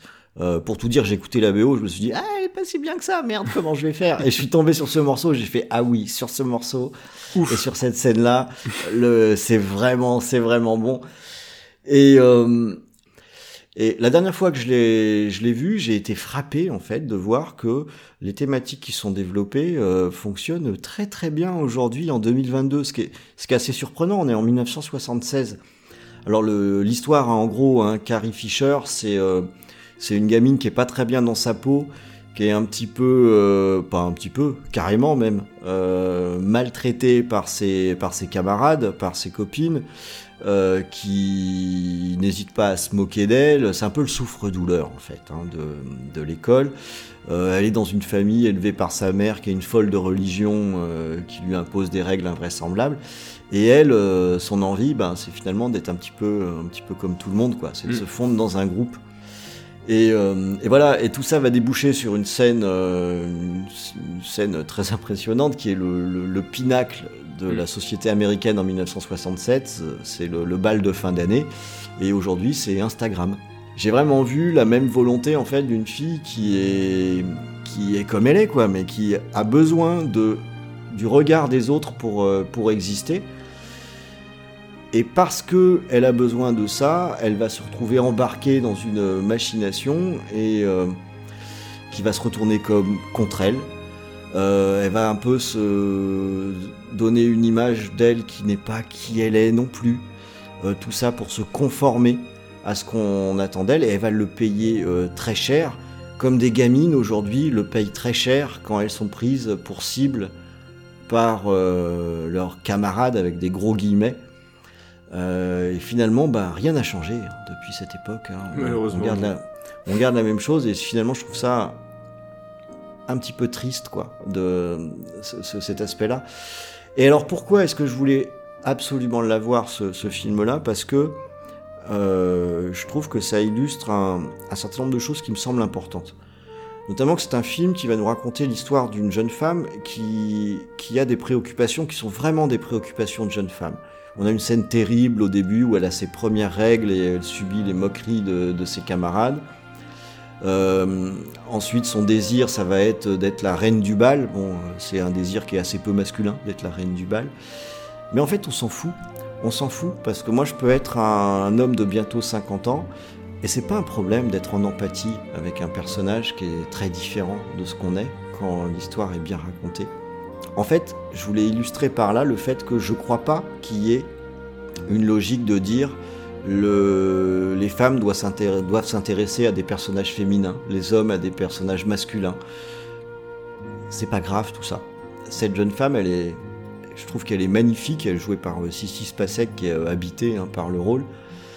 Euh, elle devient euh, magnifique aussi, même physiquement. Elle est belle, quoi. Avant, euh, avant qu'elle pète les plombs. Mais c'est parce qu'elle commence à prendre confiance en elle malgré Exactement. elle. Bah, Exactement. Et pour illustrer ça, il s'avère que cette histoire de Carrie, de cette jeune femme souffre-douleur, quand elle a été écrite par Stephen King, Stephen King, il a voulu raconter ce que lui a vécu à l'école. Et lui, c'est pas une femme, c'est un homme. Euh, mais lui aussi, il a subi euh, des moqueries, il a subi des brimades, et quand il a écrit, il a choisi d'utiliser un personnage féminin. Et qu'est-ce que ça donne? Eh ben, ça donne que c'est pas grave. C'est qu'en fait, on, on, vit aussi les mêmes choses. Que le, c'est pas le genre qui est important, c'est ce qu'on vit. On vit les mêmes choses et puis on peut, on peut aussi être confronté de manière parallèle, c'est-à-dire que tu peux être pris d'empathie pour sa situation en tant que père de famille aussi. C'est-à-dire que tu peux. Tout à fait. Euh, voilà, il y a, y a, pas mal de situations qui font que dans la vie de tous les jours, hein, que tu sois un homme ou une femme, si t'es quelqu'un qui est pris à partie par, euh, si t'as ta fille qui est prise à partie par un groupe, euh, tu peux essayer, tu vas être forcément touché par ça, euh, que ce soit un collègue ou peu importe, que ce soit un enfant, un adulte, voilà, c'est des situations qu'on connaît tous. Donc, euh, dans, dans le cadre de de Carrie, t'as des situations qui sont vraiment dédiées, qui sont que uniquement une, une jeune fille peut, peut vivre, mais le, le fait d'être un souffre-douleur, le fait de vouloir appartenir à un groupe, euh, des fois c'est pas forcément vouloir être un, un mouton, vouloir rentrer dans un moule, mais on a cette envie d'appartenance qui Mm. est hyper importante et, euh, et des fois ça marche pas euh, parce que t'as des gens qui vont être d'une cruauté absolue et t'as cet effet de groupe qui malheureusement va déformer la réalité euh, et qui va pousser encore ça à son paroxysme. Mais c'est vrai que le film est encore malheureusement pas mal d'actualité et c'est vrai qu'il est hyper bien traité, je trouve, par, par De Palma. Alors, Ouais. On tient souvent effectivement l'explosion, l'explosion finale, mais il y a une construction pour arriver jusqu'à là, euh, qui, est, qui est vraiment bien faite. Ouais. Mm. Allez, on était en 1976. Eh bien, l'ami Creepers, lui, par contre, nous emmène dans les domaines du comble de la modernité.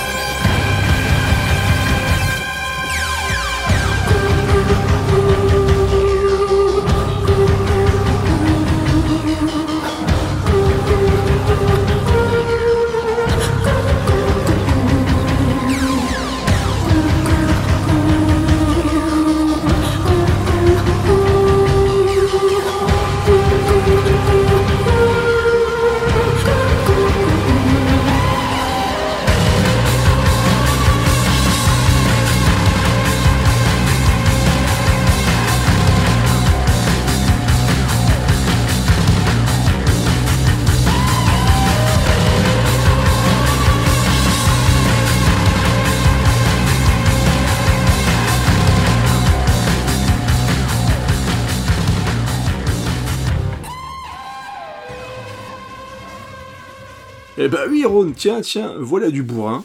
Et quand il y a du bourrin et du bovin, bah il y a Creepers qui est derrière tout ça. Donc là, tu viens de nous faire euh, une diatribe sur euh, l'exclusion, sur les Ouais, le l'enfance malheureuse.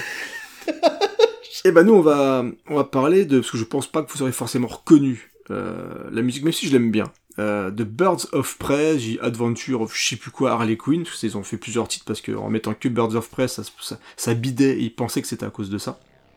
Euh, qui est sorti en, en 2020 et que j'aime bien. Voilà, donc euh, je commence à me moquer, tout ça, tout ça, mais en fait j'ai décidé de mettre euh, le haut du panier de ce qui pour moi était un petit peu le film de. Alors je vais mettre super-héros avec des méga guillemets, mais alors le haut du petit panier, c'est un petit panier, hein, c'est pas. Le petit panier, ça. voilà. C'est un pochon. voilà, un petit pochon. Un, un petit pochoir. Voilà, c'est- le haut du pochoir du film de super-héros, en tout cas de ce début, début 2020. Voilà, donc c'est un film qui a souffert de la pandémie, patati patata, euh, que j'ai découvert euh, de mémoire, bah, je crois que c'est peut-être en, en Blu-ray, enfin peu importe, et que je n'attendais absolument pas, je m'en foutais. Plusieurs raisons pour ça. Déjà, c'est l'Harley Quinn de Suicide Squad, le premier, qui, est, quand même C'est- une sacrée grosse Euh, merde. C'est quand même pas le meilleur argument de vente. Voilà, quand je pense qu'il y a encore des gens qui réclament un higher cut de cette merde, j'ai envie de dire stop, hein, s'il vous plaît. Alors c'est peut-être que lui et sa famille, mais C'est ça. Voilà. Après, après, si ça rend des gens heureux, bon. Voilà, exactement. Libre à vous de vouloir voir le higher cut. Moi, je, je n'ai aucune confiance que Mais globalement, ailleurs cut, c'est parce que c'est un montage que qui c'est- vient d'ailleurs ou? J'aurais préféré que ça soit uniquement, euh, pas uniquement parce que c'est David Ayer, son réalisateur, qui est quand même une sacrée tanche. C'est ce que j'allais de- dire. C'est c'est à un moment- à un moment donné, quand réclamer le code d'un réalisateur pareil, il faut le vouloir. Mais et encore une fois, chaque- on n'est pas là pour juger. Mais, mais si ça rend des gens heureux, très bien. On- mais surtout, on défend des fois l'indéfendable. Ici, c'est le but de VHS et Canapé. Pas quand t'as un budget de 10 milliards de patates pour faire un truc C'est pareil. un petit peu ça. Alors, il a sûrement été un petit peu remanié, son film de merde, mais honnêtement, il a sorti d'autres films entre temps, notamment Bright sur Netflix, qui est une sacrée saloperie. C'est ça. on peut- Et, et je pense que si c'est comme pour Michael Bay et d'autres, il a eu la liberté totale sur son film, et c'est quand même une grosse daube. Certains sauveraient son film de chat euh, Fury avec, euh, avec Brad Pitt que je bah, j'ai pas vu parce que du coup j'ai pas confiance à 100%, je suis pas hyper motivé. Il semblerait que ce soit son meilleur film. Et euh, certains, il a fait aussi un film euh, en fun footage avec des flics, etc. Mais bah, c'est pas quelqu'un où je, voilà, je m'en fous. Soit c'est ultra mauvais, c'est nul, euh, pour plein de raisons différentes. Et Harley Quinn était peut-être, alors vraiment peut-être, ce qui sortait un petit peu du lot pour son actrice qui était un peu au taquet, mais il y avait rien à défendre dans ce truc. Voilà, Mais vite comme fait, le même. film a fait un gros carton, malgré ça, du coup ils se sont dit tiens on va faire un film sur Harley Quinn, et ça va être dirigé par une femme, etc. etc. Alors a été par Cathy Yann, et bah je trouve ça plutôt sympa. Attention, gardons toutes les mesures absolues, je trouve ça sympa. Je trouve ça sympa parce que je trouve ça énergique, et je trouve que le groupe de femmes euh, qu'ils ont réussi à mettre sur ce projet fonctionne bien. C'est-à-dire que ce qui ne fonctionnait pas du tout dans Suicide Squad, je trouve que dans ce film-là, donc avec les Birds of Prey, il y a euh, une cohérence déjà visuelle, parce que il y a vraiment cet univers Harley Quinn un peu fou, un peu fluo, un peu tout ça, qui, qui est plutôt bien intégré dans, dans le film, même si on, on sent que c'est pas forcément des artistes martiaux qui se battent, euh, même si on a voulu nous faire croire qu'elle avait fait des cabrioles et tout, alors ce qui est très bien, elle était vraiment dans le film, elle s'est un- on va dire, elle s'est investie, mais t'as quand même des scènes d'action qui sont plutôt bien torchées, c'est assez dynamique, assez nerveux. Et c'est ce qui fait que euh, bah, quand j'ai vu le truc, je m'attendais tellement à de la merde qu'au final, à force d'en bouffer, des fois t'as un petit caca qui est un peu meilleur que l'autre. Et, C'est ça. et, et non, non, franchement, je trouve ça plutôt agréable à regarder. Je vous engage un petit peu. Euh, je ne vous force pas. C'est pas ce soir, c'est pas. ce J'avoue, tu m'as pas, voilà. tu m'as pas convaincu à 100%. hein, je- Si tu devais regarder un film ce soir, ce serait plutôt Revenge ou un truc comme ça. Mais Birds of Prey, disons que si t'as envie de te mater un petit, un petit actionneur, euh, qui a coûté cher quand même, hein, un petit actionneur euh, qui, qui parfois lâche un peu les chiens, ou les hyènes plutôt d'ailleurs, ça va, pas mal. Bon, ça peut mal, ça. Voilà, Un truc- ça- ouais, pas mal. Le voit pas mal. Et la BO par contre est de Daniel Pemberton, qui est quelqu'un qu'on aime bien euh, aussi dans Scoring. On a diffusé pas mal de choses déjà, donc j'étais content de voir du coup qu'il avait bossé là-dessus. C'était l'occasion du coup bah, de partager ce petit plaisir comme ça que j'avais passé devant ce film-là. Parce que la BO, euh, il y a un thème qui colle, vraiment un vrai thème pour Harley Quinn que je trouve plutôt efficace. Et on a justement dans les scènes d'action l'énergie qu'on retrouve habituellement dans ces compositions, ce qui fait que l'ensemble se tient. Voilà. Je garde la main avec un film que j'aime pas beaucoup.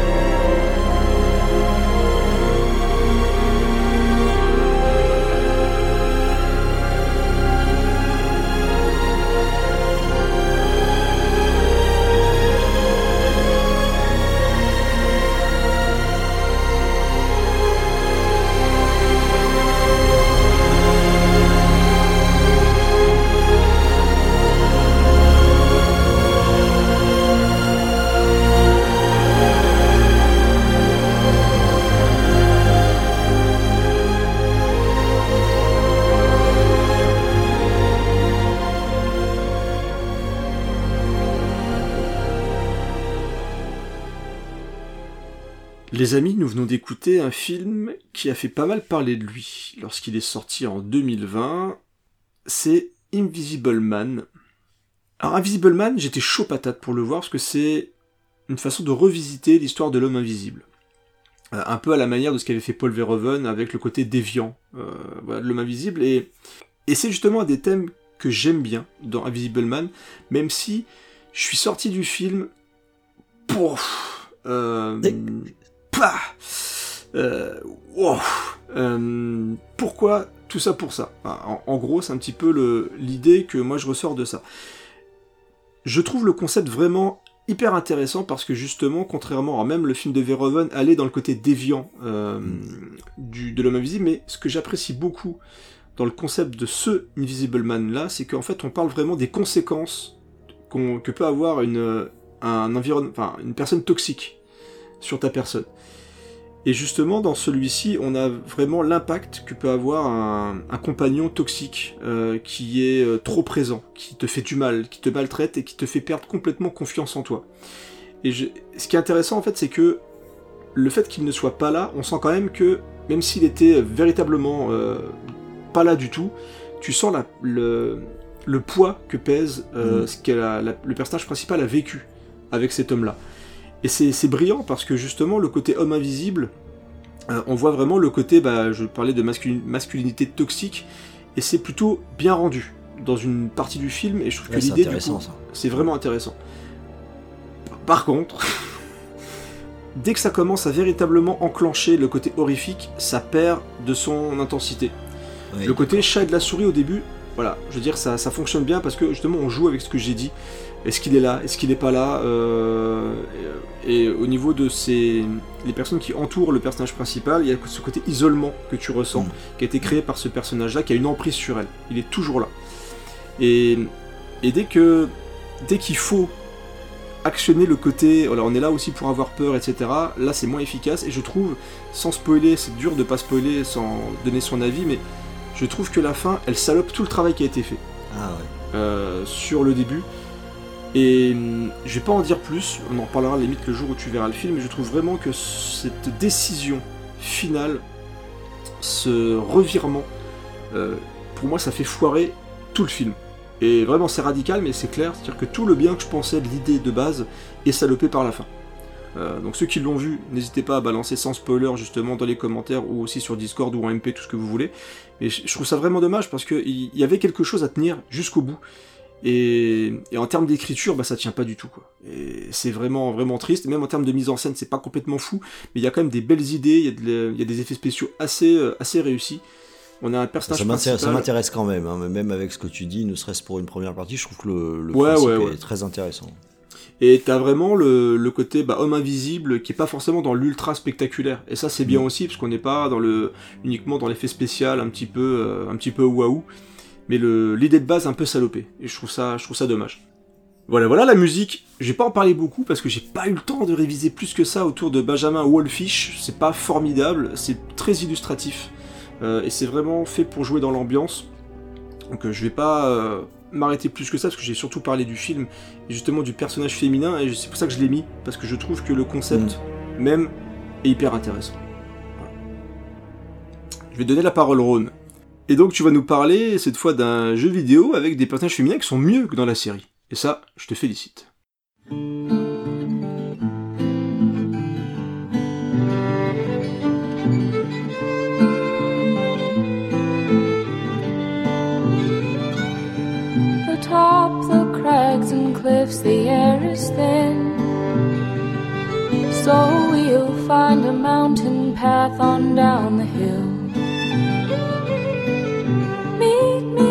The snow melt flows. It is there, my dear, where we'll begin again. Skip and stones, braiding hair. Last year's antlers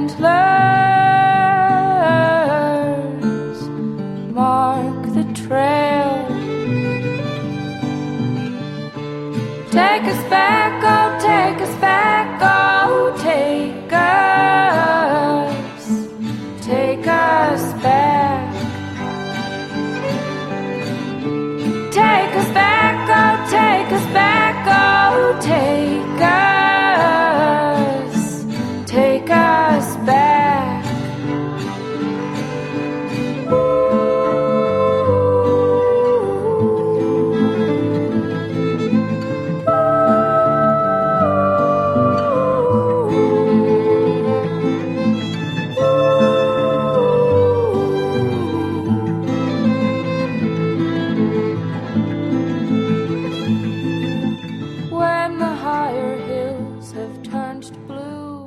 Ouais, pour ma sélection jeux vidéo, je me suis arrêté sur l'adaptation de The Walking Dead par euh, Telltale, en particulier par la première euh, saison, puisqu'ils ont gardé un format dans une logique euh, épisodique.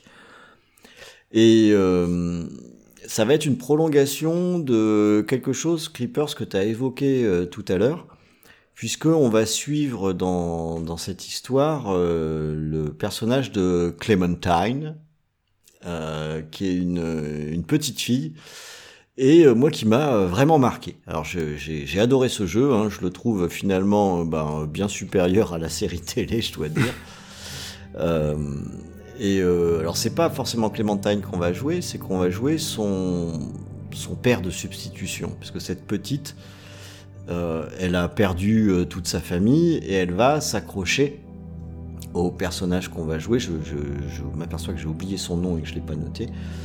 Euh, et, et cet angle est vraiment intéressant et est euh, d'autant plus intéressant quand on est un papa d'une fille. Parce que là, on rentre en résonance assez immédiate et euh, on a cette, ils ont une intelligence dans ce jeu de, je trouve, de super bien retranscrire de ce qui se passe dans la vie quand on a une fille et qu'on est papa. Quand on est un papa et qu'on a une fille, eh ben, on va tout faire pour protéger sa fille. Voilà, c'est comme ça que ça se passe. Euh, c'est euh, une relation qui est très particulière où une petite, elle a une confiance euh, absolue en son père. Je dirais même une confiance aveugle. Alors, ce- ceux qui nous écoutent et qui n'ont pas d'enfants ne réalisent peut-être pas ça, mais une gamine qui regarde son père, c'est assez particulier. C'est que ça te donne aussi un- une espèce de responsabilité assez immense, en fait. Et euh, c'est propre à la relation euh, père-fille. Et ça veut pas dire que la relation entre un père et un, et un fils, c'est euh, moins bien ou mieux, mais c'est pas tout à fait pareil. On partage pas exactement la même chose. Alors il s'avère que euh, j'ai euh, des jumeaux, donc euh, et un garçon et une fille, donc j'ai fait exactement les deux. Et j'en préfère pas un plus que l'autre. J'a- J'adore mes enfants Allez, balance, c'est bon. de, de la, de la même façon. Bon, ça dépend, il y a des semaines, il y en a un plus chiant que l'autre. Mais, mais, mais c'est quand même quelque chose qui est. euh, c'est un, un lien qui est, qui est très particulier et que j'avais l'occasion de souligner à travers le jeu Walking Dead, une histoire avec des zombies et tout, donc on pourrait dire, euh, etc. Mais au contraire, euh, il y a ce- cette notion de de, protection avec ce qu'elle a de bien et de pas bien hein, euh, aussi, mais qui existe et moi qui me fait plutôt dire que parfois la vie est bien faite. C'est assez formidable que sur la planète on ait deux sexes qui ont aussi leurs différences, sans qu'il y ait une valeur en disant qu'il y a quelque chose qui est mieux que l'autre, mais parce que ça donne aussi des échanges et des relations qui sont particulières, qui sont très riches et, euh, assez importantes. Quoi. Euh, voilà, c'était mon petit euh, mon petit quart d'heure euh, papa content d'être papa. Je trouve voilà, j'avais envie de souligner ça.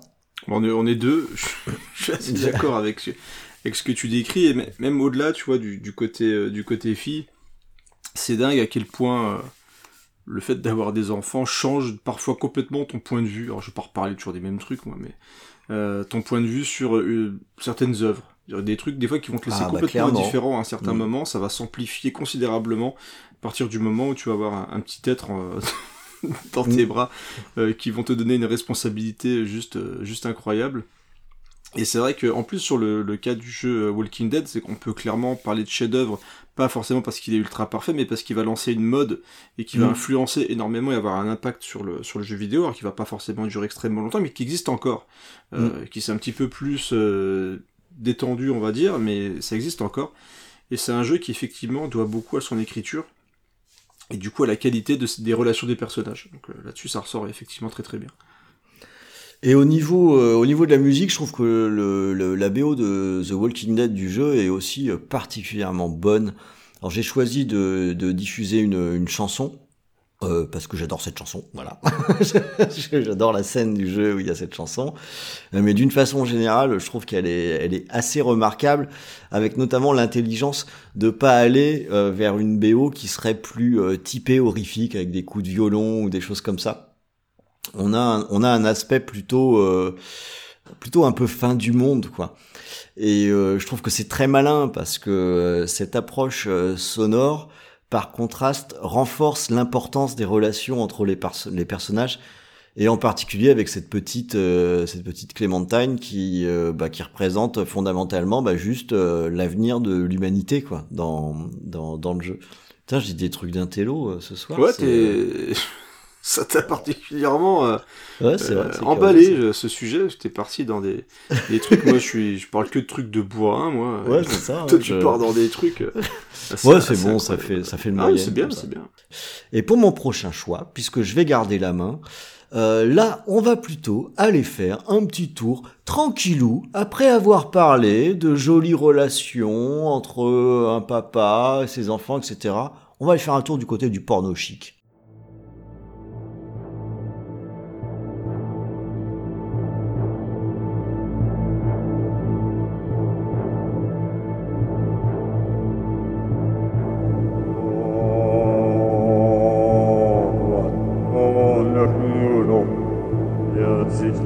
Bon, vous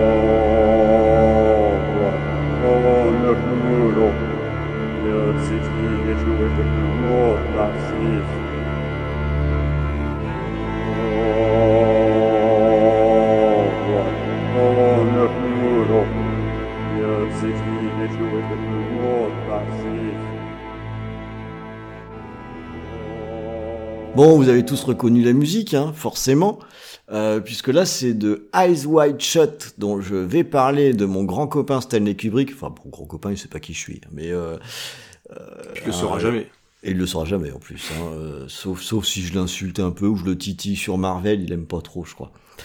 Euh, Film qui est sorti en 99. Alors euh, ne vous inquiétez pas, hein, je, le, le, but là de l'illustration par rapport au sujet, c'est certainement pas de parler de Nicole Kidman, qui est certes très très jolie dans le film, très sexy, il y a pas de mm. problème avec ça, mais qui à mon sens est quand même une bonne vieille cruche.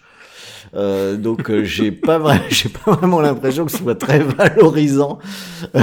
Dans, dans, le film. La dernière fois que je l'ai vu, ça m'avait pas frappé à quel point je me suis dit, mais elle est vraiment cruche en fait. Euh, ça fait partie des films que j'ai vu qu'une fois. C'est pas, ouais, c'est pas vraiment le personnage quoi qui, qui m'intéresse. Euh, moi, c'est un film que j'aime bien. Hein. J'aime bien pour ses, ses ambiances euh, vraiment particulières. Euh, et même son aspect un petit peu, un petit peu bizarre en marge. De toute façon, j'aime bien Kubrick. Alors voilà, je, je ta gueule. Ça. Alors ta gueule, d'accord. Donc me fais pas chier. Mec, je dis rien, mais il m'engueule quand même. Donc t'arrêtes, hein Non, en fait, là, le, principe, ce que je voulais mettre en valeur, bah, c'était justement la musique, puisque c'est euh, Jocelyn Pook qui, euh, qui a composé ce, ce, morceau, que Kubrick a fait travailler sur un certain...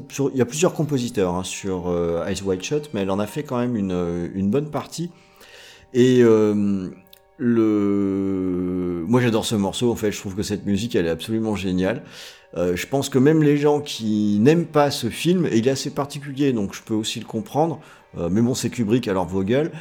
Euh, C'est-à-dire, je, trouve, je te trouvais sympa quand tu disais que tu comprenais que les gens n'aiment pas ce film. Ouais, non, mais celle-là, je, non, je vais faire un peu preuve d'intolérance plutôt. Mais en, en attendant, à minima, ce morceau, je pense qu'il est forcément dans toutes les têtes. Euh, il accompagne une scène de, j'allais dire que je pourrais qualifier de pré-partouze pendant le film. La fameuse prépartouze. Et oui, c'est pour ça que je parlais un petit peu de porno chic. Et euh, je trouve ce morceau absolument euh, génial parce qu'il est à la fois entêtant, bizarre, il y a un petit peu de malsain aussi. Il y a cet aspect euh, ritournel qui revient, Mm. euh, etc. Euh, tu sais, c'est vraiment ça te reste en tête. Ça, ça fait presque un peu un morceau où tu rentres en transe. Ce qui Mais- marche bien avec le film d'ailleurs? Ce qui est, ce qui est, un- alors je dis que je l'avais regardé qu'une fois, mais en fait presque deux parce que quand je suis retombé dessus à la télé, justement moi c'est la musique qui me, c'est Mm. hypnotique. C'est Elle hypnotique, revient, exactement. elle revient souvent dans le film et quand tu, c'est un peu ce genre de film, tu tombes dessus, bah je- t'as un peu envie de regarder quand même quoi. Tu te dis bon j'ai loupé le début, euh, je suis un, c'est un peu avancé, mais j'ai quand même envie de regarder. Et, et bizarrement tu te dis ça, ça devrait te saouler. Cette musique devrait C'est normalement te ça. saouler, mais ça fonctionne avec le film. Et ça fonctionne avec l'ambiance de ce film-là. Et je me suis toujours dit, quand je retombais sur euh, cette musique et sur le moment où que, où que j'avais eu, je dis, mais pourquoi ça marche? Mm. Pourquoi elle ne me saoule pas cette C'est dingue, hein. Ouais. C'est dingue, hein. C'est toujours la même boucle, mais euh, t'as des petites variations de Mm. violon dessus, de trucs qui t'empêchent en fait d'être dans la lassitude. Et euh, ouais, ça fait comme un peu un effet de transe. Et moi, je trouve arriver à ça, c'est génial. Et euh, pendant qu'on parle, il y en a un autre morceau de Jocelyn Pook sur le sur le film que je trouve également excellent. Euh, je trouve que son, son boulot il est, il est vachement bien et ce morceau il est devenu tellement mythique qu'il est utilisé par certains groupes tu sais de, de rock pour leur entrée en scène quoi ils mettent ça et je me dis mais ouais en fait c'est une trop bonne Ouais, idée si tu veux, si tu veux, ouais. si tu veux que les forbans ils hypnotisent un peu la scène, c'est pas avec mets tes baskets quoi. Ils attaquent tout avec un truc. Donc moi c'est vraiment quelque chose aussi que je conseille à la maison. hein, à un moment donné, euh, si vous voulez un peu embobiner quelqu'un, tout ça, vous mettez ça en fond. Ou bien sûr si vous faites des partous à la maison, caca c'est évidemment Ou tout à juste, fait approprié. juste des prépartous. Ou juste des pré-partous, des pré-partous. Mais ça génère une certaine frustration la pré-partous. J'ai entendu dire ça. c'est vrai, C'est vrai. Alors voilà, c'était euh, cette, euh, cette femme, malheureusement, il s'avère qu'elle est peu productive. Et euh, je trouve ça finalement très dommage. Parce que quand je vois comme elle a bien réussi à, sortir un son qui rentre à ce point en symbiose avec la scène illustrée, je me dis merde, elle est douée quoi. Et puis on connaît Kubrick aussi, il peut rincer quelqu'un hein, jusqu'à ce qu'il ait le résultat euh, dont il ait besoin. Donc euh, on peut imaginer que cette Jocelyn Pook, elle a un, cer- un certain caractère déjà, et qu'elle a quand même réussi à donner satisfaction. Donc euh, moi j'espère bien revoir son nom apparaître euh, sur, euh, sur autre chose, parce qu'elle a vraiment pas fait grand chose malheureusement. Mais ce morceau est tellement mythique que j'avais vraiment envie de le mettre en avant quand même. On pourrait lancer un hashtag, euh, mais où est Jocelyn Pook Où est Pook Où est Où Oui. est Pook Allez, je vais te redonner la main parce que euh, voilà, le mysticisme, tout ça, euh, c'est bien gentil, mais il y a quand même des choses un petit peu importantes dans la vie, c'est-à-dire bah, le bon vieux bourrinage. quoi. la bagarre「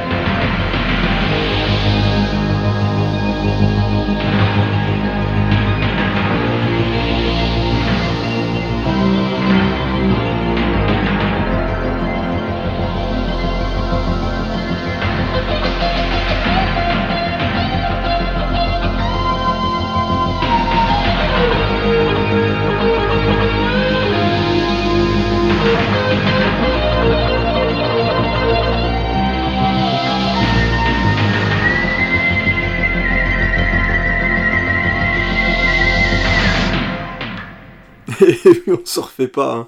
la bagarre, euh, c'est important.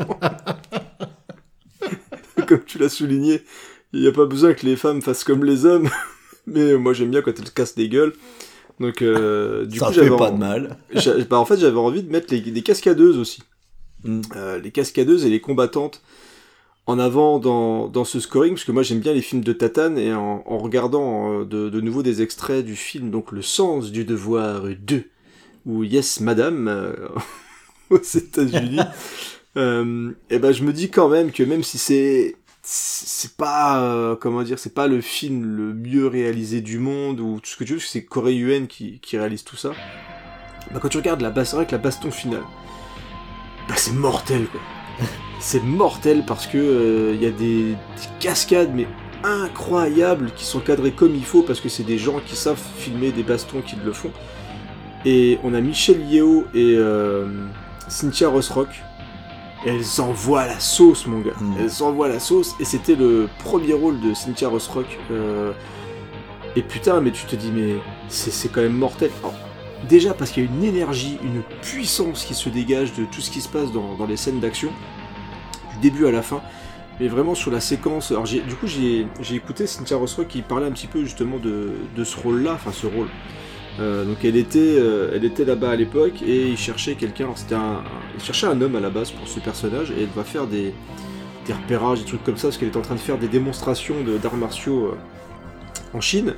Et elle finit par être embauchée sur ce film-là. Elle décrit un petit peu, bah, un peu l'enfer du tournage, quoi.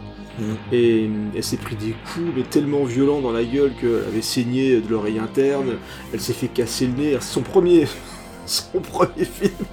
Donc Oh, tu te dis, tu vois, faut, faut avoir envie, mais surtout c'était, euh, moi ça m'a toujours ébahi en fait. Et même dans les mauvais films, parfois tu dis c'est du gâchis, des scènes d'action qui sont mal filmées, mal cadrées, euh, où tu sens que les mecs se donnent à fond, mais qui sont filmés par un connard. Euh, là, t'as vraiment le, le sentiment du travail bien fait. Et ce qui fait que, euh, même si t'emballes pas forcément ça avec la meilleure histoire du monde, et bah t'obtiens des séquences mais d'une énergie et d'une jouissance qui sont vraiment totales. Et là, bah, ces deux actrices cascadeuses, ces deux combattantes, et bah, elles s'envoient tout, elles donnent tout, et elles te sortent des coups, des, des mouvements, des qui, sortent de l'espace, quoi. Enfin, c'est des trucs que, tu vois, moi j'ai déjà du mal à me couper les ongles, et tu te dis que elles, elles arrivent à, elles arrivent à se réceptionner en grand écart contre un mur avant de faire des cabrioles. Enfin, je trouve ça complètement improbable. Et, euh, et c'est ultra jouissif. Et du coup, bah, ça permettait de passer une musique pas forcément... euh, Voilà, quoi, une musique composée par Tang Xiu Liam, qui est pas folle, hein, on va pas non Quoi, un plus petit peu joyeuse, quoi. voilà, un, petit peu, un petit peu joyeuse, un peu comme quand tu, bah, tu termines euh, le sens du devoir 2, tu te dis putain, c'était quand même bien sympathique, Ouais. et, euh, et on va pas se la jouer encore une fois, parce qu'il y a des films d'action qui sont vraiment très très cool aussi maintenant, mais j'aime bien ce côté un peu, euh, j'ai pas envie de dire toc, je sais pas comment décrire ça, mais tu, tu sens que le, ces films d'arts martiaux de l'époque étaient vraiment faits pour euh, t'en foutre plein la gueule. C'est plus brut de décoffrage, en fait. Ouais. euh. Et, et comment il faut Mais pour faire ces, ces je pense que je, je comprends, euh, je te rejoins assez. Moi, j'aime bien l'aspect un petit peu, euh, bah, un peu plus brutal en fait, finalement, dans, dans, dans ce qui est représenté, où, euh, où on sait de quoi on parle. Enfin, on, va- on prend pas non plus euh, 10 000 parenthèses pour tourner autour du pot. Euh, si on va voir un film de, de Tatane, ben, veut de la des tatane. tatanes, quoi. Voilà. de la tatane, de la tatane où tu te dis voilà moi moi je peux pas le faire mais tu te dis mais comment ils ont fait? T'as Ouais. des- t'as une séquence où à un moment donné euh, t'as Cynthia Rossrock qui envoie Valdaguer à un mec il tombe de l'étage mais il tombe vraiment de l'étage il tombe il se vautre il, il, il tape plusieurs trucs en même temps et elle a confirmé dans l'interview que c'était un vrai gars Euh, alors c'est extrêmement dangereux mais mais tu te dis les mecs ils se donnaient à fond pour l'art quoi et moi c'est une actrice que j'aime bien c'est pareil on parlait de on parlait tout à l'heure de hum, mince de ah de Catherine Big- Bigelow pour faire une Mhm. émission dessus mais tu vois Cynthia Rossrock tu te dis pourquoi pas parce qu'elle a fait quand même une paire de, de de petits films de baston qui sont quand même plutôt sympathiques et puis elle a quand même une sacrée carrière derrière elle donc euh, j'étais content ouais, tiens j'ai envie de placer du, du Cynthia. Rossrock et du Michel Yeo et puis regarder le sens du devoir quand vous avez pas la pêche franchement c'est cool encore à moi pour mon dernier film, un petit peu plus sérieux et un et carrément aussi un gros film culte hein, quand même.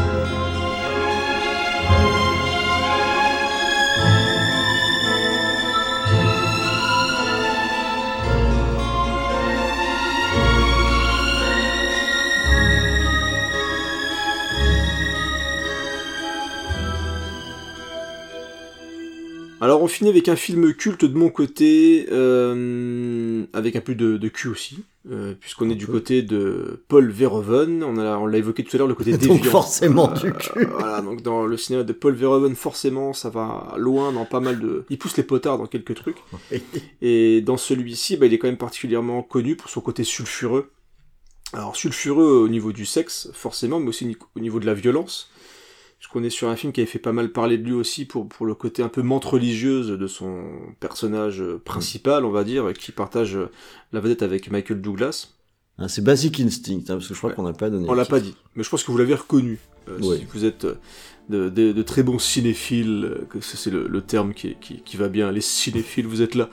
Vous avez reconnu les cinéphiles mélomanes, la musique de Jerry Goldsmith, donc de Basic Instinct, sorti en 1992, qui est un film qui, bah, qui, est un, qui est un film culte, je pense euh, tout simplement, et bah, je l'ai forcément sélectionné pour le personnage de Catherine Tramell, Hmm.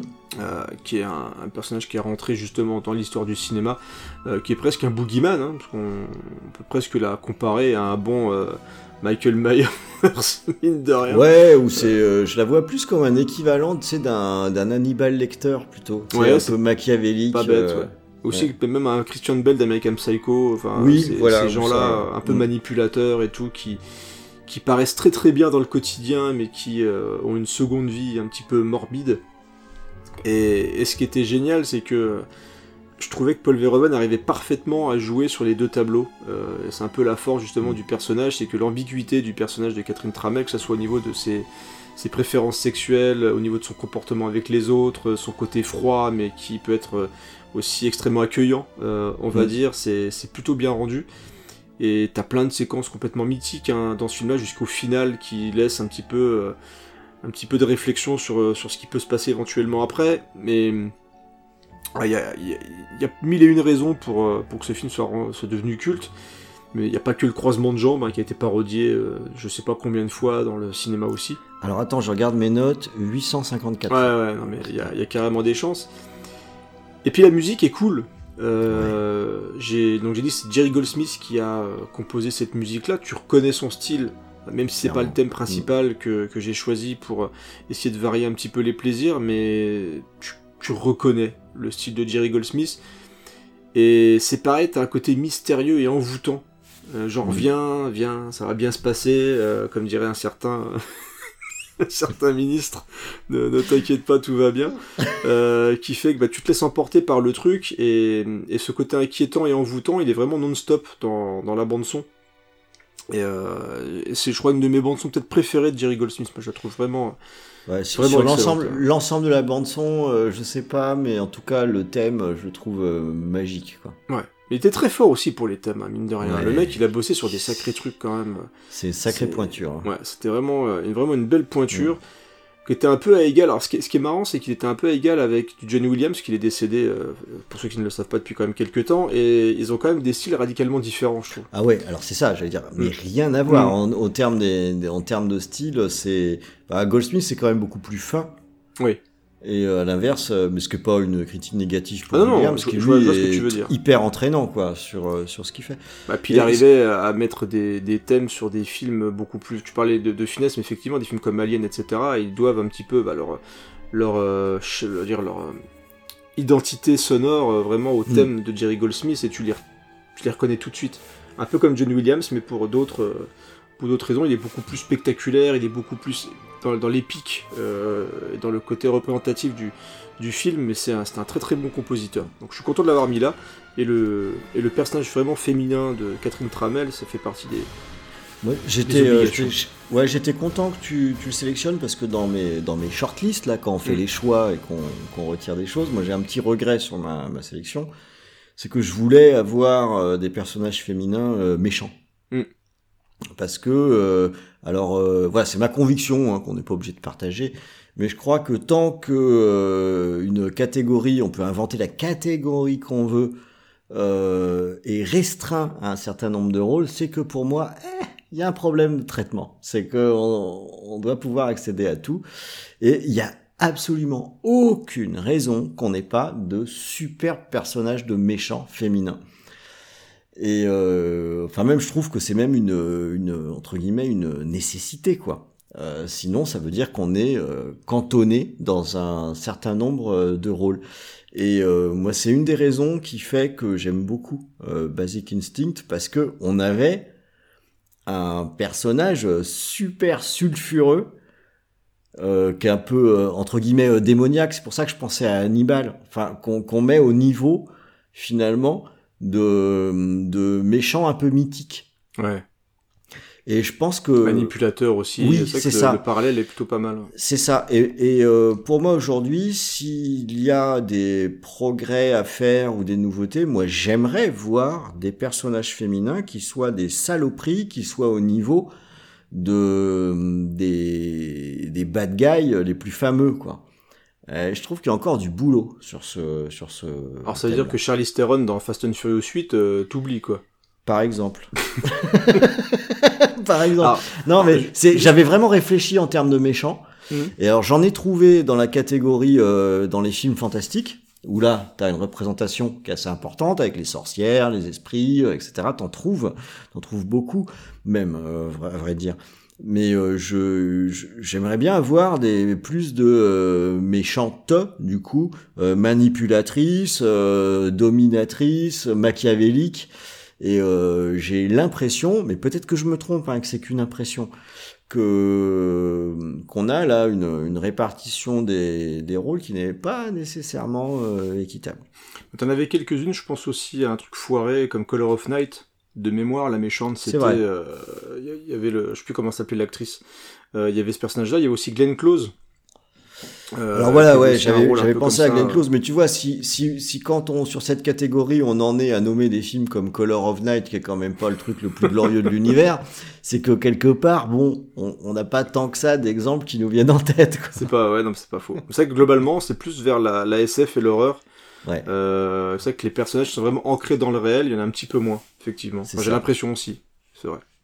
Bon, il est temps de conclure avec un dernier morceau, avec quelque chose d'un petit peu plus intimiste encore une fois, et oui, c'est pas moi, c'est Ron.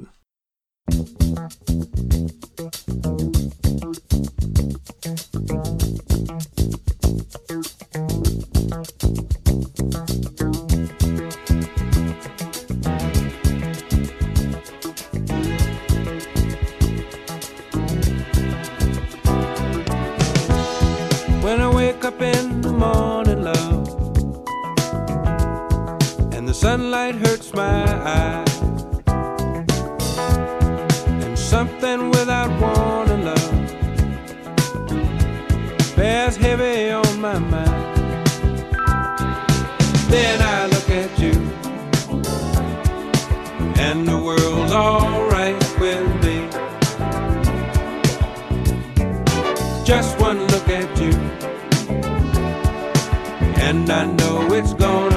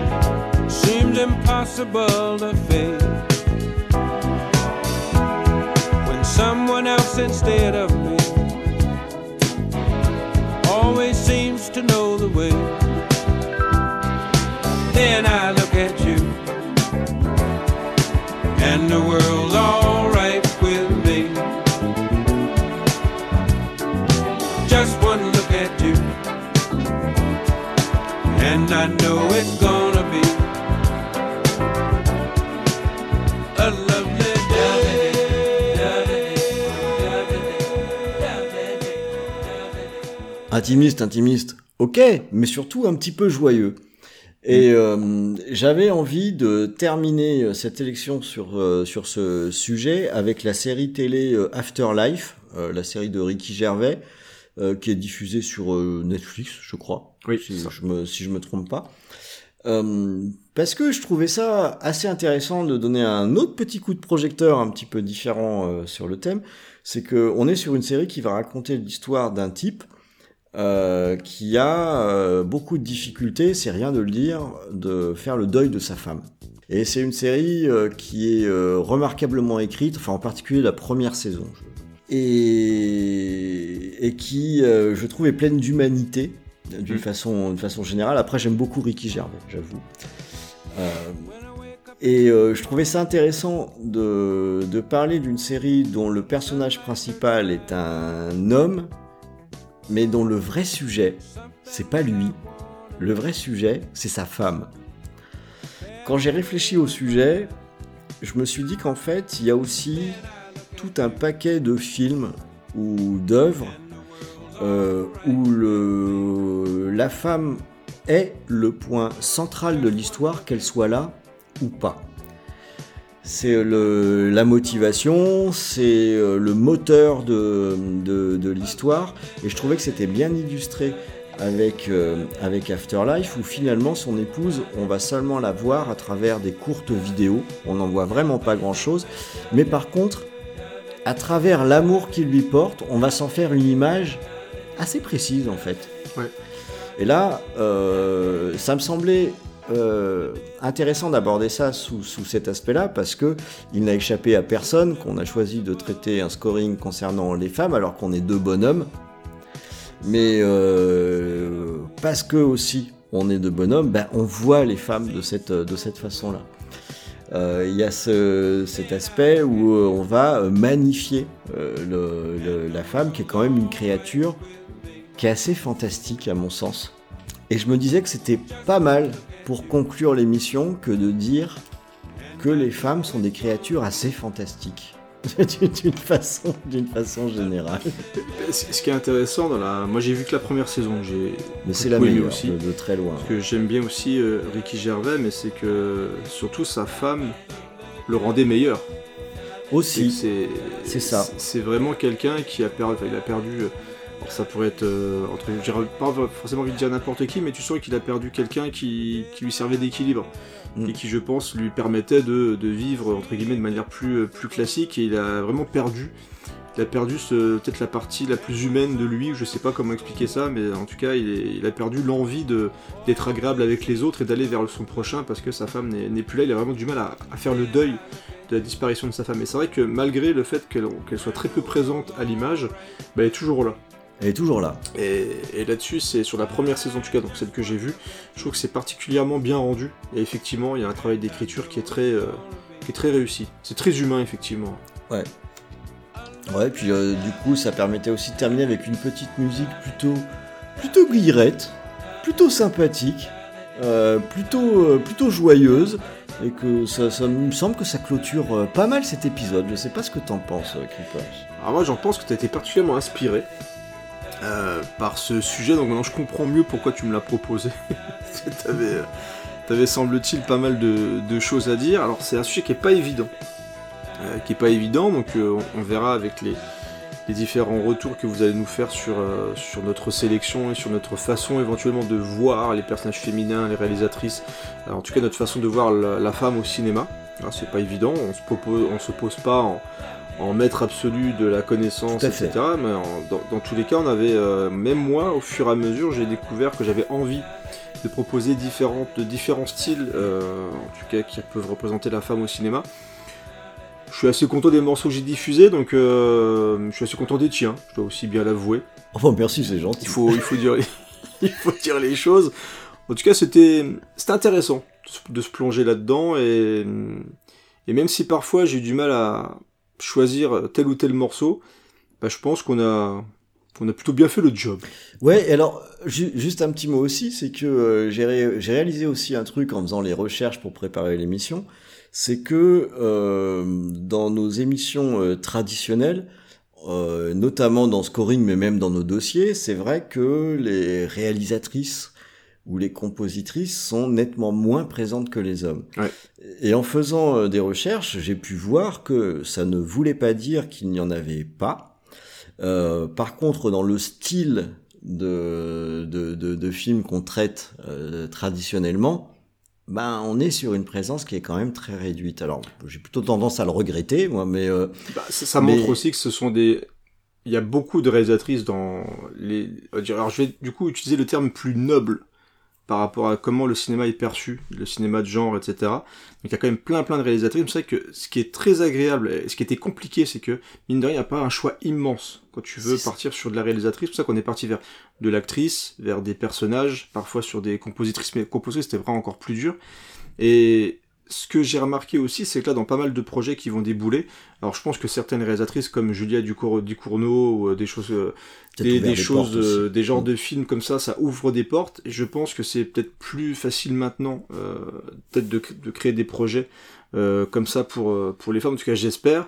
Il y a de plus en plus de gros projets aussi qui Mm. sont confiés à des femmes. On peut critiquer Marvel, mais dans tous les cas, même si c'est pas forcément des fois des films qu'on va retenir, il y a de, de gros gros projets qui sont confiés à des femmes. Donc parfois, on peut cibler et dire que c'est pour telle ou telle raison, mais non. En tout cas, ce qu'on peut retenir, c'est qu'il y a des femmes qui font des gros budgets et les films cartonnent, puisque ce sont des, des gros films qui fait. trouvent leur public.